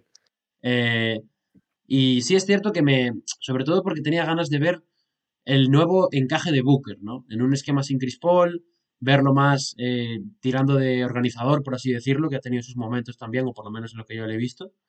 Y, y ver sobre todo la respuesta del equipo, ver si realmente eh, es tanto de Chris Paul estos Phoenix Suns, si es un equipo que se mantiene estable sin él. Y yo quedé satisfecho lo que vi, la verdad. Creo que les vi perder un partido también, de hecho, pero eh, no, no fue nada preocupante. Así que en general yo creo que eh, les ha servido para demostrar que son un equipo entero y que no dependen de nadie, que es algo que se les decía mucho el año pasado también. Totalmente de acuerdo. Estamos, además estamos viendo a un Booker eh, que levanta mucho la cabeza para, para ver a sus compañeros. un- a Booker en plan organizador. Y también hay que destacar el papel de, de los, del resto, de los que acompañan a Booker, porque también le están haciendo pues esa nueva vida de, de creador de, de Booker sin Chris Paul pues, mucho más fácil al, al bueno de David. Yo, los, los Phoenix Suns, me atrevería a decir que son el único favorito en, en el oeste. El único. El único favorito en el oeste a día de hoy. Wow, ¿eh? Yo Eh, estoy de acuerdo. Y creo, es una palabra muy dura, pero que no lleguen a las finales de la NBA, pues podría considerarse un fracaso para estos Suns. No, no, es un fracaso. Si quedas primero de conferencia, tienes que llegar a las finales. No, pero no solo porque era primera de conferencia, porque también quedó Utah el año pasado primero, sino por el hecho de que eh, están siendo el mejor equipo en cuanto a récord y en cuanto a sensaciones. Sí. Son el mejor equipo, son el que mejor juega al baloncesto. Con Chris Paul y sin Chris Paul se está viendo que también. O sea, son un auténtico equipazo estos Suns y para mí eh, son el principal y único favorito en el oeste. Ya si hablamos unas finales, bueno, puede haber otro equipo en las finales de la NBA. Pero estos Suns a mí me gustan mucho y Devin Booker sin Chris Paul también me ha encantado. Muy bien. Os, os veo positivos, me gusta. Y vamos a hablar un poquito de estos Suns, como ya digo. Yo creo que esta etapa, esto, bueno, este pequeño tramo sin Chris Paul le ha venido muy bien a jugadores como Ayton y Bridges, ¿no? De Ayton hablamos justo cuando se lesionaba Chris Paul, si que, que no me acuerdo quién lo comentaba en Twitter, que lo mencioné yo aquí, que decían que, bueno, a ver si ahora iba a ser que era un, un invento de Chris Paul o demás, que vimos, por ejemplo, con Billombo, ¿no? Que sí que, que era básicamente mérito de, de Chris Paul. Yo creo que ha demostrado aquí que no, después os contaré un poco por qué, pero eh, Ayton y Bridges creo que han estirado bastante su juego sin, sin Chris Paul. Eh, y lo que a mí me gusta decir un poco siempre, a partir del pick and roll, que es algo en lo que yo me fijo mucho, los Suns son imparables este año y lo que más miedo da es, a ver cómo os lo explico, esa sensación de que se conocen tan bien y de que han memorizado la pizarra de forma que parece que van improvisando sobre la marcha, pero que están todos en sintonía en la, en la jugada, ¿eh? ofensiva hablo. Eh, es, es, que es eso, o sea, creo que se mueve un poco al, al unísono, creo que gran parte de la estrategia consiste en buscar cambios ofensivos para que Booker y Ayton se aprovechen sobre todo de los mismatches, que es algo de lo que voy a hablar hoy aquí, y resuelvan a partir de ellos. El otro día dijo Booker, la semana pasada, que los detalles le importaban mucho a estos Suns. Yo creo que esta temporada eh, algo que hemos visto es que se mantiene un poco el buen hacer general de, la temporada pasada, pero hay mucha más atención a pequeños detalles, a correcciones que no había el año pasado. Estamos viendo un equipo mucho más completo y nos vamos a meter a los detalles que tanto le gustan a Booker. Así que si Pablo nos pone el vídeo, nos vamos a, vamos a analizarlo un poquito. Esta jugada me gusta mucho y os voy a decir por qué. Eh, más. Mm, vamos a pararnos más de lo normal en esta jugada. Normalmente traigo un par de ellas que ejemplifican un poco cómo se está jugando. Pero creo que esta es, es muy guay porque es, ya veis que es un partido de altos vuelos, a pesar de que los, de los Bulls, bueno, están de capa caída. Eh, Chicago, durante todo el encuentro, decidió defender a Booker con Busevich, es decir, siendo agresivo tras las pantallas que, que le hacían sí, a, a Booker. contra uno, ¿no? Sí, sí, sí, básicamente, pero siendo Busevich el, principal, el, jugador que más lo increpaba, ¿no? Y aquí se ve también que la intención es que él no decida, que Booker no tome la, decisión y que lo haga otro con muchas menos cualidades. Es decir, lo, los, los Bulls tenían confianza en que Booker iba a ser un buen organizador, que esto con la ausencia de Chris Paul lo demuestran, pero le sale mal durante todo el partido. Como veis, yo no creo que sea tanto por error de los Bulls, porque me parece un planteamiento bastante interesante, aunque es verdad que comete, comete, cometen ciertos errores, pero creo que es más acierto de los Suns. Creo que en esta jugada concreta, Ayton pone el bloqueo, doble defensa a Booker, eh, que Ayton ve, Booker ve que Ayton queda liberado, rápidamente le da la ventaja. Si os fijáis, los que quedan dentro son de Rosen y Dosumu. Uh -huh. y, y para que esto, esto es por lo que eh, Cam, Campaign sale, se va hacia la esquina buscando ese pase quizás para lanzar un triple, que por cierto últimamente está sobre un 40% en acierto en triples, que es una barbaridad para él, que ha jugado muy bien en esta racha, abre un hueco para que entre de Andre a la pintura y cambie quien cambie, que en este caso es el base de los, de los Bulls, se encuentra en una posición bastante desfavorable. ¿Por qué es tan buena esta jugada? ¿Por qué son tan buenas noticias esta jugada que en realidad no parece tampoco demasiado compleja? Eh, uno, porque los Suns están sabiendo aprovechar muy bien este tipo de situaciones para convertirlas en ventaja cuando en realidad están eh, mucho más indefensos de lo que parece. Y dos, porque normalmente los Suns no castigaban esta agresividad defensiva. De hecho, se situaban en la posición número 15 en puntos por posesión tras cobertura defensiva, tras doble defensa que le hacen después de bloqueo. Booker, concretamente, también está fallando mucho en este tipo de jugadas. Y yo creo que se está echando poco de menos a Chris Paul en Phoenix porque Monty Williams ha sabido reducir un poquito el impacto de su ausencia con Pizarra y que Booker está ganando mucho más protagonismo en este tipo de jugadas. Ya lo comentáis vosotros, que estáis viendo un jugador distinto. Yo creo que esto pues, solo habla bien de él. De hecho, eh, hay, hay, hay, más jugadas de este estilo. La siguiente, que son fotos, también si me dejas, o sea, es básicamente eso. Eh, bueno. bueno, estabas comentando un poco lo buena que es esta jugada. Y yo me quedo más con la finalización de Ayton, también con la doble oportunidad que se le, abre a, se le abre a Booker, eh, bien sí. con Ayton o bien con Payne. Y, es que eso es un marrón Payne, para. ¿no? Y... Claro, es un marrón para Dosumu. Es el que está ahí en la, uh -huh. en la cuerda floja. Yo creo que decide mal, porque lo que tienes que hacer en esa situación siempre es pues proteger la pintura. Opinión personal, ¿eh? Pero bueno.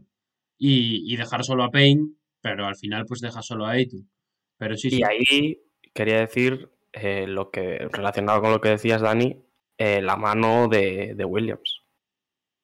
Sí, sí, sí. Es que O sea, al final, tú, fijaros en esta jugada, es un poco como que no tiene decisión correcta, porque sí, bueno, te puedes quedar en la pintura, que quizás es lo más académico para hacer en ese, en ese momento, pero bueno, ahí tiene mucha más ventaja Ayton, desde luego. Además, también contra de Rosen. Y, y es, está, está muy bien hecho cómo sacan a los dos jugadores imponentes ahí, como también la opción, la otra opción de cubrir a Campaign eh, es prácticamente necesaria por el acierto que está teniendo en triples. Y, y hemos visto, como ya mencioné, que Campaign está tremendo y que mm, se han visto que varios jugadores están jugando también en la posición de base. Hemos visto también a Samet, ya os comentaba antes, eh, Peyton Booker también ha ejercido mucho aquí.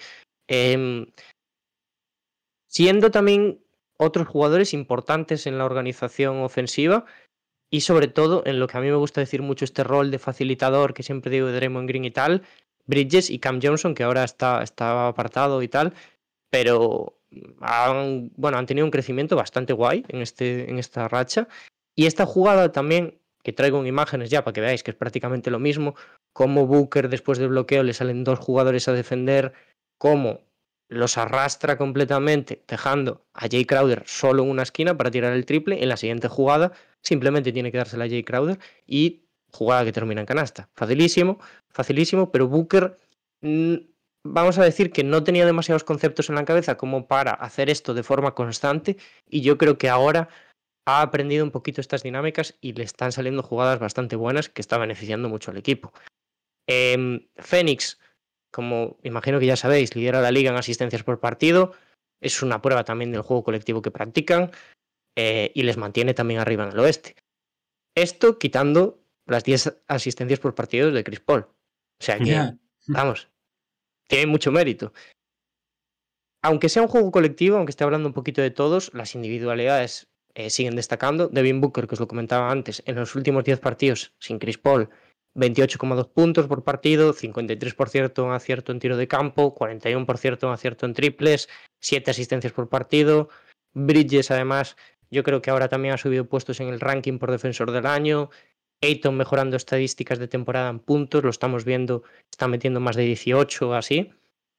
Y como conclusión, la lesión de Chris Paul ha permitido que otros jugadores asuman tareas que no estaban acostumbrados, tareas tácticas, tareas también de líder, que es algo que no habíamos visto sin él en pista y que le viene genial también justo antes de playoffs.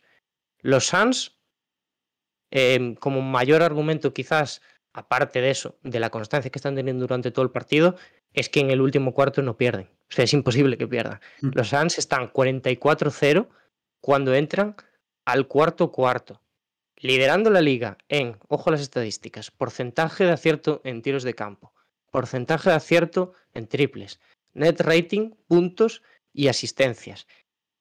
Y ojo al dato también. El único equipo en la historia invicto durante una temporada, en el último cuarto, son los Lakers de 2010, que fueron, como Pablo ya sabe, campeones. Nada más que decir, no hay más preguntas. Nada más que decir. Y hablando de récords, están Dime, creo a cinco partidos de superar su mejor récord de temporada. Ahí estamos, ahí estamos. Por eso que para cerrar ya esta sección os voy a decir, voy a aprovechar para mm, deciros que eso, los Suns, sin Chris Paul, sin Ayton, sin Booker, los hemos visto esta temporada, han jugado siempre bien, por eso aprovecho esta última parte para hacer campaña por Monty Williams, que yo creo que ya la tiene hecha él solo, como entrenador del año. Bueno, hay mucha gente que no lo. que no, ¿eh? Que dice que no, que Que Nanay, ¿no? dice que, que otros, que otros para entrenador del año. Yo lo tengo clarísimo, vaya, pero. Mira, hablaba- hablábamos Bien, antes de barcos, este es mi barco desde el año pasado. Hombre, De Monty. Yo creo que sí. también- Bueno, yo, yo lo voté el año pasado, de hecho. Diego, como siempre, se, se moja con los barcos, ¿eh? Se va al barco. Sí, sí, Diego tiene muchos barcos también. Sí, Diego va al, al barco que tiene un agujero debajo. Sí, hombre. Eh, Diego se va al yate. Que es diferente. Dani, te voy a hacer una pregunta, que igual alguien se lo está, pregu- se lo está preguntando esto. Eh, ya sé tu respuesta, pero para que se la des a la gente, eh, ¿son los Suns, al igual que los Memphis en su momento sin Jamorant, mejores sin Chris Paul? De no. Desde luego que no. Son eh, igualmente competitivos, sin duda. ¿Son igual de competitivos? No. Ahí lo tenéis. Ah. Pero bueno, o sea, es que es eso. O sea, da la sensación de que este equipo puede funcionar si le quitas la mejor pieza, si le quitas la segunda mejor, se van alternando todos. Es una maravilla. Es que traer a este equipo es una maravilla. Otros días os digo, es que qué pereza ver a este equipo, qué pereza ver a este otro. A los Suns no.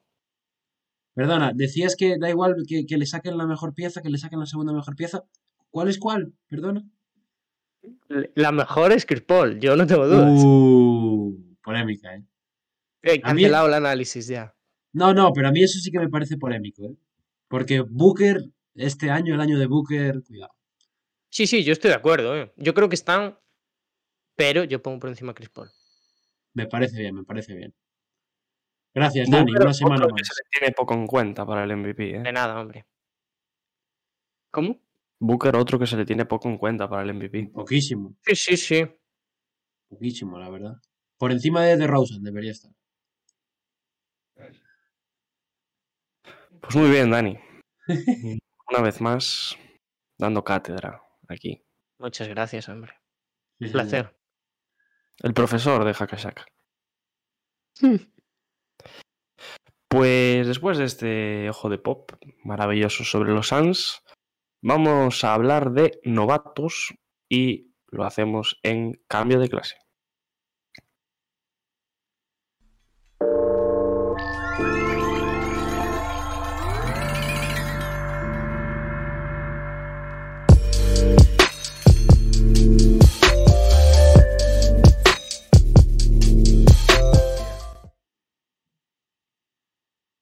Pues vamos allá, vamos a hablar de los rookies, de cómo les ha ido la semana, mm, en la que los de siempre siguen funcionando, ya lo sabéis.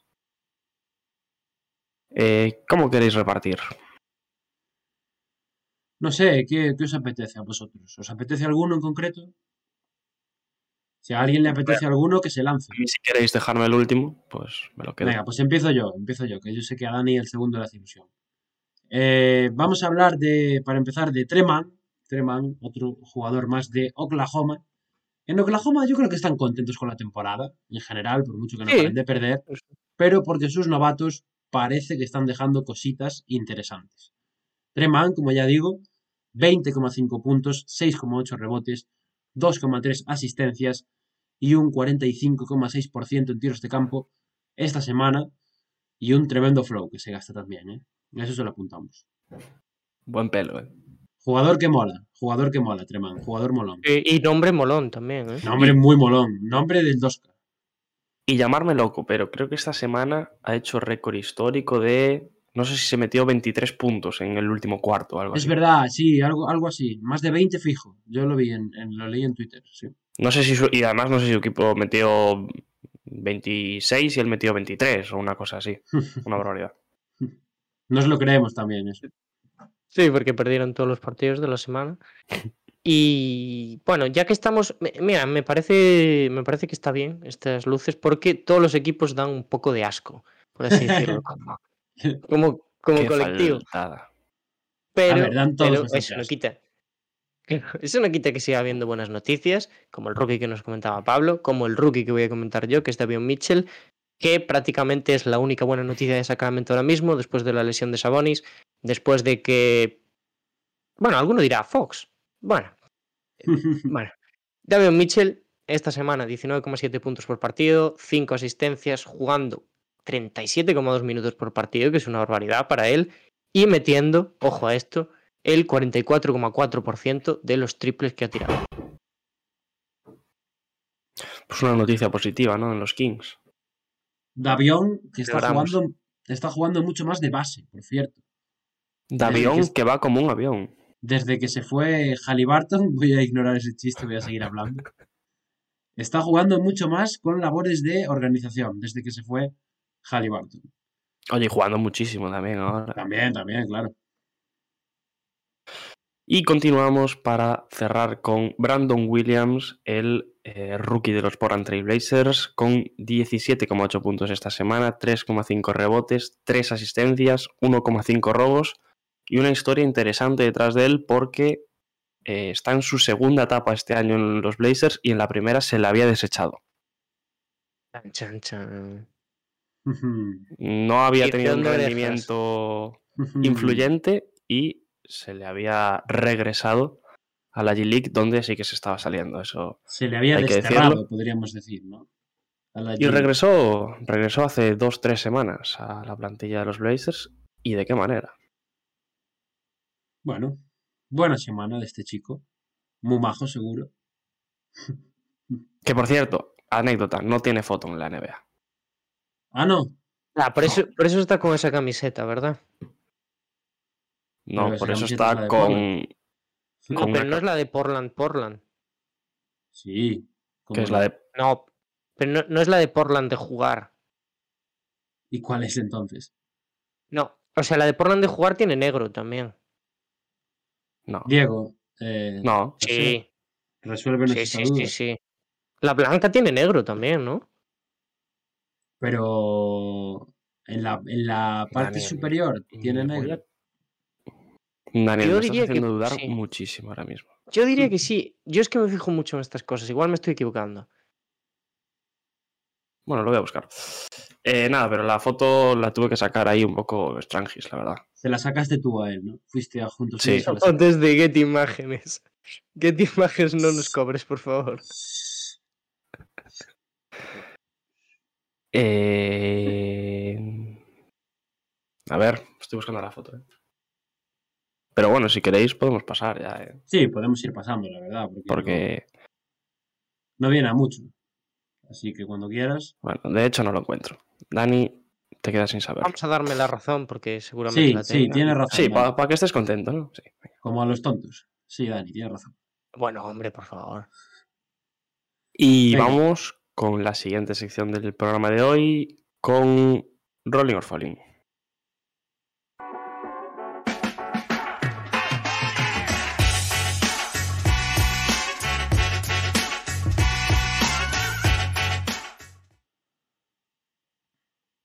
Bueno, vamos allá, una semana más. Me traigo por aquí mis notitas de lo que voy a comentaros. Y como siempre, empezamos por el rolling. Nombres interesantes los que traigo hoy. Traigo hoy tanto, o sea, todos jugadores, tanto en el rolling como en el falling.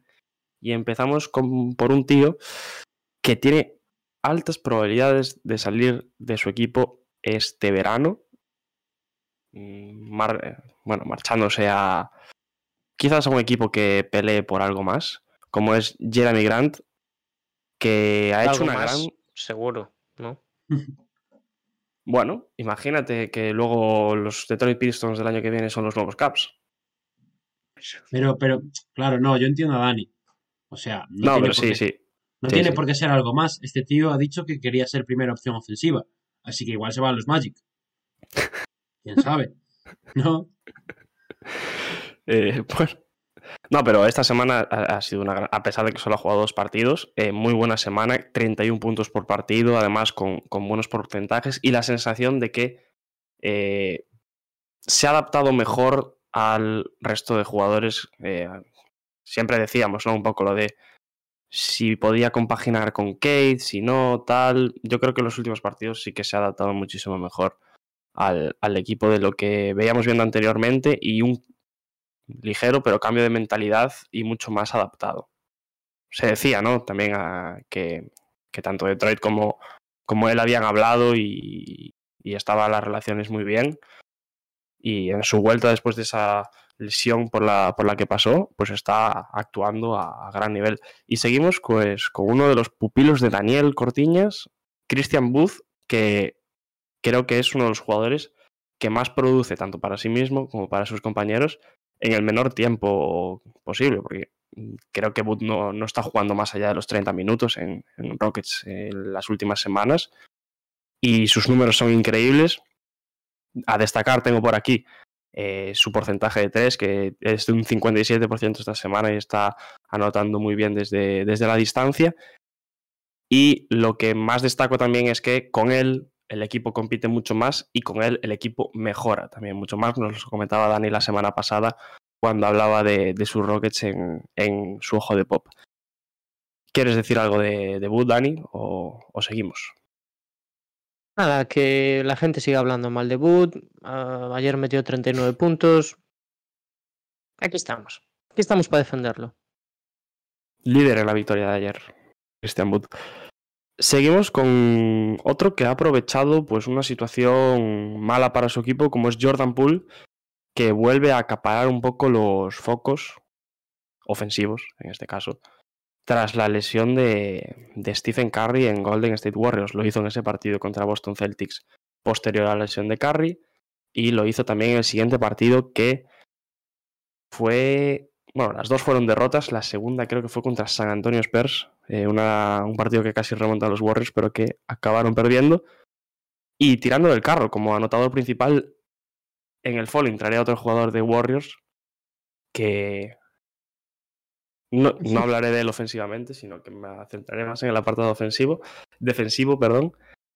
Y, pero yo creo que Jordan Poole ha resurgido un poco tras esa lesión de, Stephen Curry, que lo tenía más un poco opacado. Perdón. Y cerramos este rolling con Jason Tatum, porque hay que destacar, lo venimos haciendo, la, la, temporada, bueno, el año 2022, sobre todo después también del All-Star de los Boston Celtics, pero hay que hacer también, eh, hay que centrar también eh, esas alabanzas en su jugador principal, que es Jason Tatum, que está a nivel MVP en este último mes y medio, que está siendo totalmente espectacular, líder del equipo, madurez total y yo, si fuera aficionado a los Boston Celtics, estaría encantado con, con, el nivel del equipo, pero principalmente con Tatum y sin olvidarnos también de un Jalen Brown que ha subido al nivel y en las últimas semanas también está dando pues muy buenos números y muy buenas sensaciones para el equipo de, de Boston. ¿Algo que decir? ¿O nos vamos al falling? Nos vamos. Por mí, nos vamos al falling, sí. ¿Por qué nos vamos al falling? Pues nos vamos al falling. Y lo empezamos con Clay Thompson. Lo decía antes. Iba a hablar de un jugador de Warriors. Eh, está encontrando regularidad en ataque, que, que es algo de lo que, lo que quería destacar después de, bueno, ya de su regreso, que vino hace ya unos meses. Pero me falta todavía encontrar eh, su regularidad defensiva y que sea un jugador mínimamente importante en el apartado defensivo de, Warriors porque a pesar de que ya lleva unos cuantos meses jugando, creo que todavía le falta ritmo defensivo. No, no lo da encontrado y por eso lo traigo aquí, no porque esté jugando mal, sino más por un tirón de orejas que se tiene que poner las pilas y a ver si encuentra ese ritmo, como, como digo, de cara a los playoffs porque le va a venir muy bien a los Warriors. Pablo, no te veía contento. ¿Algo que decir? Nada, no, a mí es que Clay me cae muy bien, entonces me duele. Hay que, hay que meterle los palos, pero me duele metérselos, ¿sabes? So- Son deberes. Sí, sí, sí, sí, sí. Al igual, que- al igual que el siguiente, ¿eh? al igual que Trey Young, que, que también está muy bien, yo creo, es una de sus facetas más, más importantes, pero muy bien en la creación para el resto, organizando el juego de, de los Atlanta Hawks, pero para mí la pullita es que no está tomando bien las decisiones, sobre todo para él mismo. Cuando no encuentra compañeros liberados y tiene que tomarse las decisiones para sí mismo, le está costando en los últimos meses y no está siendo ese Trey Young tan incisivo como, como suele serlo y como, como, es, eh, como es él, que es un, es un jugador así. Y seguimos Palito. con Palito. Bien, otro bien, palito, bien. otro palito. Vengan dos palitos. Aquí viene uno de los desastres de la temporada, Uy, que es Taylor Horton Tucker. Un jugador que, por el que se pararon traspasos para, para Los Ángeles Lakers y en el que se tenía mucha confianza. Y bueno, Pablo lo sabe perfectamente, está siendo una temporada totalmente desastrosa de, de THT. Eh, entre las muchas cosas que se le pueden achacar, yo os traigo dos. La primera es impreciso en todo. Y la segunda es muy impotente. Se le nota eh, que no encuentra. No encuentra absolutamente nada en, en cancha. Y es casi como si los Lakers jugaran con uno menos. No hacía falta esto, ¿eh? No venía nada. Meter el dedo en la llaga, no venía nada. Y para acabar, Julito, Julius Randle, que, bueno, traigo aquí, no está ni bien, bien ni físicamente ni mentalmente. Creo que este año le está haciendo. A ver, pero no mentalmente de tal. Me entendéis perfectamente. Es me, que suena muy me mal, entendéis, tío. me entendéis perfectamente. Eh, está teniendo un año muy malo para olvidar, sobre todo de, de lo que venía, que venía de un año fantástico para él, un contratazo. Bueno, se va, va a dar que hablar ese contrato de Julius Randle en los próximos meses, sobre todo cuando llegue el verano y, y no haya baloncesto de por medio. Y lo único que le puede salvar a Randle son las estadísticas. Ni Porque eso, sí. yo creo. Porque sí, es que lo voy a matizar ahora. Porque sí, tú verás a Randall y mete 20 puntos por partido, 20, sí. pero ves eh, sus porcentajes. Randall necesita tirarse 40 tiros para meter 10. Ya, eso es verdad. Y bueno, un poco la tónica de los Knicks ¿no? esta temporada. Representada por, por Julius Randle. Y hasta aquí mi Rolling or Falling de hoy. No os voy a dar más la turra. Así que si no. Ha sido duro hoy, ¿eh, Diego? Sí, Uy, sí, sí, hoy- hoy- Hoy he a dado mí me ha a todo el dolido. mundo. A mí me ha dolido el de hoy. Pues vamos para la última sección del programa de hoy. Vamos a darle con el cara a cara.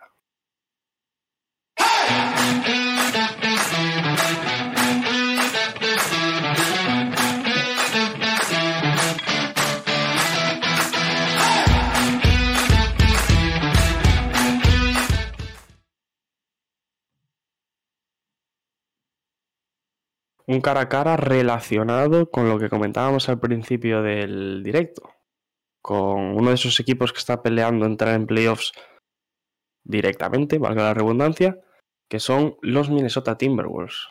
Y Dani, si puedes, coméntanos cuál va a ser la afirmación que, bueno, no sé a quién le toca, la verdad. A mí me toca seguro. Creo que a ti, a Pablo, me parece. Diría yo. ¿eh? A mí yo creo que me toca también. ¿eh? Pues a mí, a Pablo. Pues la afirmación que tenemos hoy de los Minnesota Timberwolves es Minnesota Timberwolves clasificará directo a los playoffs. Hmm. Chan, chan, chan. ¿Alguna preferencia? No, No. Pues vamos Aunque- a cara o cruz. aunque ya hemos dicho de... Bueno, yo por lo menos ya he dicho lo que creo que podría pasar. O en qué bando me, me sitúo. Así tiene gracia Pues a también. hacer el Así se cara o ve. cruz. Em, ¿Qué queréis? Yo quiero cara. Pablo quiere cara, Diego pues no le queda más remedio que cruz. No, yo nunca elijo, tranquilo. Sí. Eh, eh, me acabo de liar. Eh, Claro, no es como lo hacemos si tú quieres cara. Si sale cara, pues tú eliges. Si sale cara, Vale. a favor. Si sale Claro. cruz, Sí, yo a favor. El que salga está a favor. exacto. Vale. Cruz, o sea que Diego Álvarez va a estar a favor de la afirmación de que los Timberwolves se van a clasificar y Pablo en contra. Perfecto. Vamos a hacerlo así, ya en ese orden. Vale. Y Diego Álvarez, voy a poner aquí el contador. Así que cuando estés me avisas Cuando tú me y lo digas. ponemos. Pues 3, 2, 1, adelante.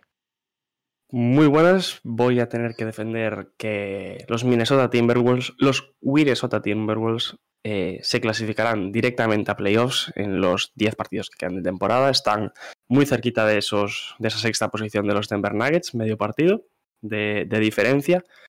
Y las razones, eh, bueno, un poco las que hemos hablado antes al principio. Eh, esa regularidad que al fin han encontrado lo- los Timberwolves esa temporada, sobre todo mm, en este año 2022, en el que son sin duda uno de los mejores ataques de la liga. Son un equipo muy ofensivo y yo lo, lo que os comentaba antes también, que creo que esa mejoría en el apartado, en el apartado defensivo hace a este equipo no regular, sino mucho más competitivo de cara, bueno, de cara a esa sexta posición. Y también hay que verlo por el, por el otro bando, por el bando de los Denver Nuggets. Eh, lo decíamos antes, los Timberwolves son mucho más equipo que los Nuggets. Los Nuggets viven de un jugador como es Nikola Jokic, pero tampoco están pasando por su mejor momento. Ni siquiera el propio Jokic está pasando por su mejor momento. Ha tenido semanas eh, infinitamente mejores que, estas últimas. eh, sobre todo para esa carrera por el MVP que tiene, con, principalmente con Joel Embiid, con Joel Embiid y el resto de jugadores, pero volviendo a los Timberwolves, eh, yo lo he dicho ya, creo que van a ser el equipo que se clasifique, para mí son mejor equipo que los Nuggets, Tiempo. son un gran equipo defensivo y se van a clasificar. Venga. Eh, eso es penalización, ¿eh? Vamos, Pablo. Aquí no hay que pasarse de- del tiempo. Pablo, no te Hay que pasarse de listo aquí. Eh, tampoco, tampoco. Bueno, pues ahí tenéis el argumento de Diego. Vamos con el de Pablo, si estás listo. Estoy más que listo. Pues 3, 2, 1, ya. Muy buenas tardes a todos, estimada audiencia. Eh, a mí en este caso me toca defender la candidatura de Denver Nuggets realmente, porque no hay otro equipo, yo creo, que pueda caer hasta la sexta posición para pelear con estos Timberwolves. Y, y es muy sencillo. Eh, Minnesota Timberwolves están en buena racha. Que tengan cuidado. En cuanto caigan un par de derrotas consecutivas, todos nos conocemos ya este equipo. Hace no tanto eh, hablábamos mucho de su irregularidad, hablábamos mucho de algunos jugadores que no están siempre al nivel, de Angelo Russell nos lo conocemos todos, Malik Beasley ha tenido algún que otro partido también muy complicado, la segunda unidad puede ser un problema, aunque hay jugadores que están destacando, pero bueno, y Towns, ¿no? Y a saber qué nos depara Towns de aquí al final. Yo me voy a quedar con el equipo del MVP, ¿no? Creo que Jokic es un jugador descomunal, está claro que está jugando solo, pero hasta ahora ha sido capaz de llevar a, a su equipo hasta aquí. Yo creo que, que una vez lo necesite su equipo, va a ponerse las pilas y va a tirar fuerte hasta el final para no tener que jugar un play-in que podría ser trampa para los Nuggets. Y, y bueno, si sumas eso con que los Timberwolves en algún momento yo creo que caerán un par de partidillos por, por ahí y que yo creo que pueden volver a tambalearse como equipo. Tiempo. Yo confío en que Denver será sexto. Pues muy bien. Tenemos las dos opiniones ya. O sea que si Encuesta, ponéis la encuesta, encuesta. ya. Vamos a poner la encuesta. Encuesta. ¿La pongo yo o la pones tú, Diego? Ya la estoy poniendo. Mm, yo no la puse. O sea, Ya si llegas la estás tarde. poniendo, ponla. Ya llegas tarde. Bueno, opinión real. Hombre, yo creo que ya la hemos el- antes, ¿no? Real opinion. Pero Dani no, ¿no? Pues puede ser que no. Yo Venga, Dani, sí, pero... Yo. puf. Yo voy a decir que no. Que no se clasifica. Directos. Ujú. Yo creo que directos no. Y yo, o sea, más que nada por el miedo que le puede tener Denver a, a eso, lo que dijo Pablo. ¿eh? O sea, creo que Minnesota puede sacarlo mejor que Denver. El, el playing, ¿eh? Me da la sensación de que puede ser mucho más trampa para el equipo de los Nuggets. Sí, porque una mala noche en el play-in ya no hay remedio. Sí, sí. Y en Minnesota malo será que no salga alguno. Bueno, por lo menos si quedas séptimo octavo tienes dos noches. Ya, ya, también de verdad. Pero bueno, tampoco es lo mismo jugar contra el primero que contra el segundo. Porque Phoenix Ya. ahora mismo, cuidado, asusta. Yo ya sabéis, yo creo, lo he dicho antes, yo creo que Minnesota es mejor equipo que Denver a día de hoy, 100%. No tengo tan claro que vayan a que vayan a entrar sextos los Nuggets, pero tampoco tengo claro que vayan a ser los Timberwolves. Es que eh, me generan dudas los dos. O sea, yo he defendido a los, a los Nuggets aquí, podría haber defendido también a los Timberwolves, probablemente los podría haber defendido mejor, también por la situación en la que están, ¿no? Pero, pero no sé, no, no, no tengo muchas dudas, la verdad, tengo muchas dudas. Tal cual, ¿eh? son dos equipos en los que a día de hoy mm, no sabrías en quién poner la moneda. Pues sí, pues sí, pues sí. Pero yo me decanto por Minnesota. Veremos, veremos. Yo creo que a los tres de aquí nos molaría que fuera Minnesota. Nos mola más Minnesota. O sea, yo sé que vosotros dos estáis en el barco, yo no estoy en el barco, pero oye, más que Denver me, me gustan. Por mi niño, por de Angelo Russell ahí. Pobre. Uf, cuando dijiste mi niño dije, va a decir Cat. No, Sí. sube al barco ver, de Kat otra vez. No, no, yo, he estado- yo estoy en el barco de Cat. Yo No, no, hace no, tiempo- tarde. Echamos ¿Cómo? del barco de Cat. Yo fui el primer. cuando dijiste eso. Escúchame, se puede, se en, el puede barco estar de en Cat, el... en el barco de Cat está bien que haya gente que apoye desde el principio tal, pero traidores no queremos en el barco de Cat. Pero que yo no traicioné a nadie. Buah, Sí, de sí. verdad, la Tú temática de este por delante a podcast, De Bayo. la temática admítelo. de, de este podcast semana a semana es eh, echarme encima eh, hateos que yo no hago, tío. Un día, un día tenemos que Chris decir Duarte. algún asunto geopolítico en el que Pablo se haya metido Eh, y tal. Chris Duarte, Eh, yo creo que el- Isaiah no, no. Thomas, te voy a decir Eh, una cosa, Pablo. Tus hateos dan para dan pa podcast, ¿eh? pero que no son hateos. Este viernes sale. Vale, muy bien, perfecto. Pues sale este viernes. Es especial sobre todos los hateos de Pablo. En fin, me voy a callar. Me voy a callar. En fin, ganaron los hermanos de Jokic. La encuesta, sí. Eh, ¿Queréis comentar algo más, queridos? ¿O nos vamos ya? Mm, Por mi parte. Es la hora de la pues, siesta. La hora de nuestra siesta. Es un poco tarde para la siesta, ¿no? sí, sí. Bueno, pues. No, me, me despido ya, Diego. ¿Me dejas? Si no quieres despedirte, no te despidas. No, no, yo quiero, pero solo si me dejas. Pues adelante. Bueno, te dejo con Eh, restricciones. Soy como ¿cuál? Pedro Sánchez. Pero, ¿qué restricciones? Mm, medio minuto. Me sobran 15 segundos. ¿no? Buah, Vale. te, los, te los cronometro, ¿eh? Venga, cronométrame. Dale. Ya está, ya está. Eh, nada, eso, lo de siempre. Muchísimas gracias por estar ahí, toda esa gente. Ah, bueno, Pablo, antes, antes de nada, semana- sí que tengo una pregunta. Sí que tengo una Ah. pregunta para ti. Pero no, no os vayáis aún, que me va a Te vas a algo. enfadar, te vas a enfadar, pero. eh, ¿Qué te parece la firma El para toda la temporada de, de- Isaiah Ah, Thomas? El contrato de Isaiah Thomas. Pues me parece lo mismo que me parecían los contratos de 10 días. Ahora ya puedes despedirte. Eh, me parece lo mismo. Se ya se arrepentirán. Pero bueno, oye. Eh, me alegro por el chaval. Ahora las cuentas de, de House of Highlights ya tienen para subir contenido tres semanas. Para que luego digas que no hateas, ¿eh?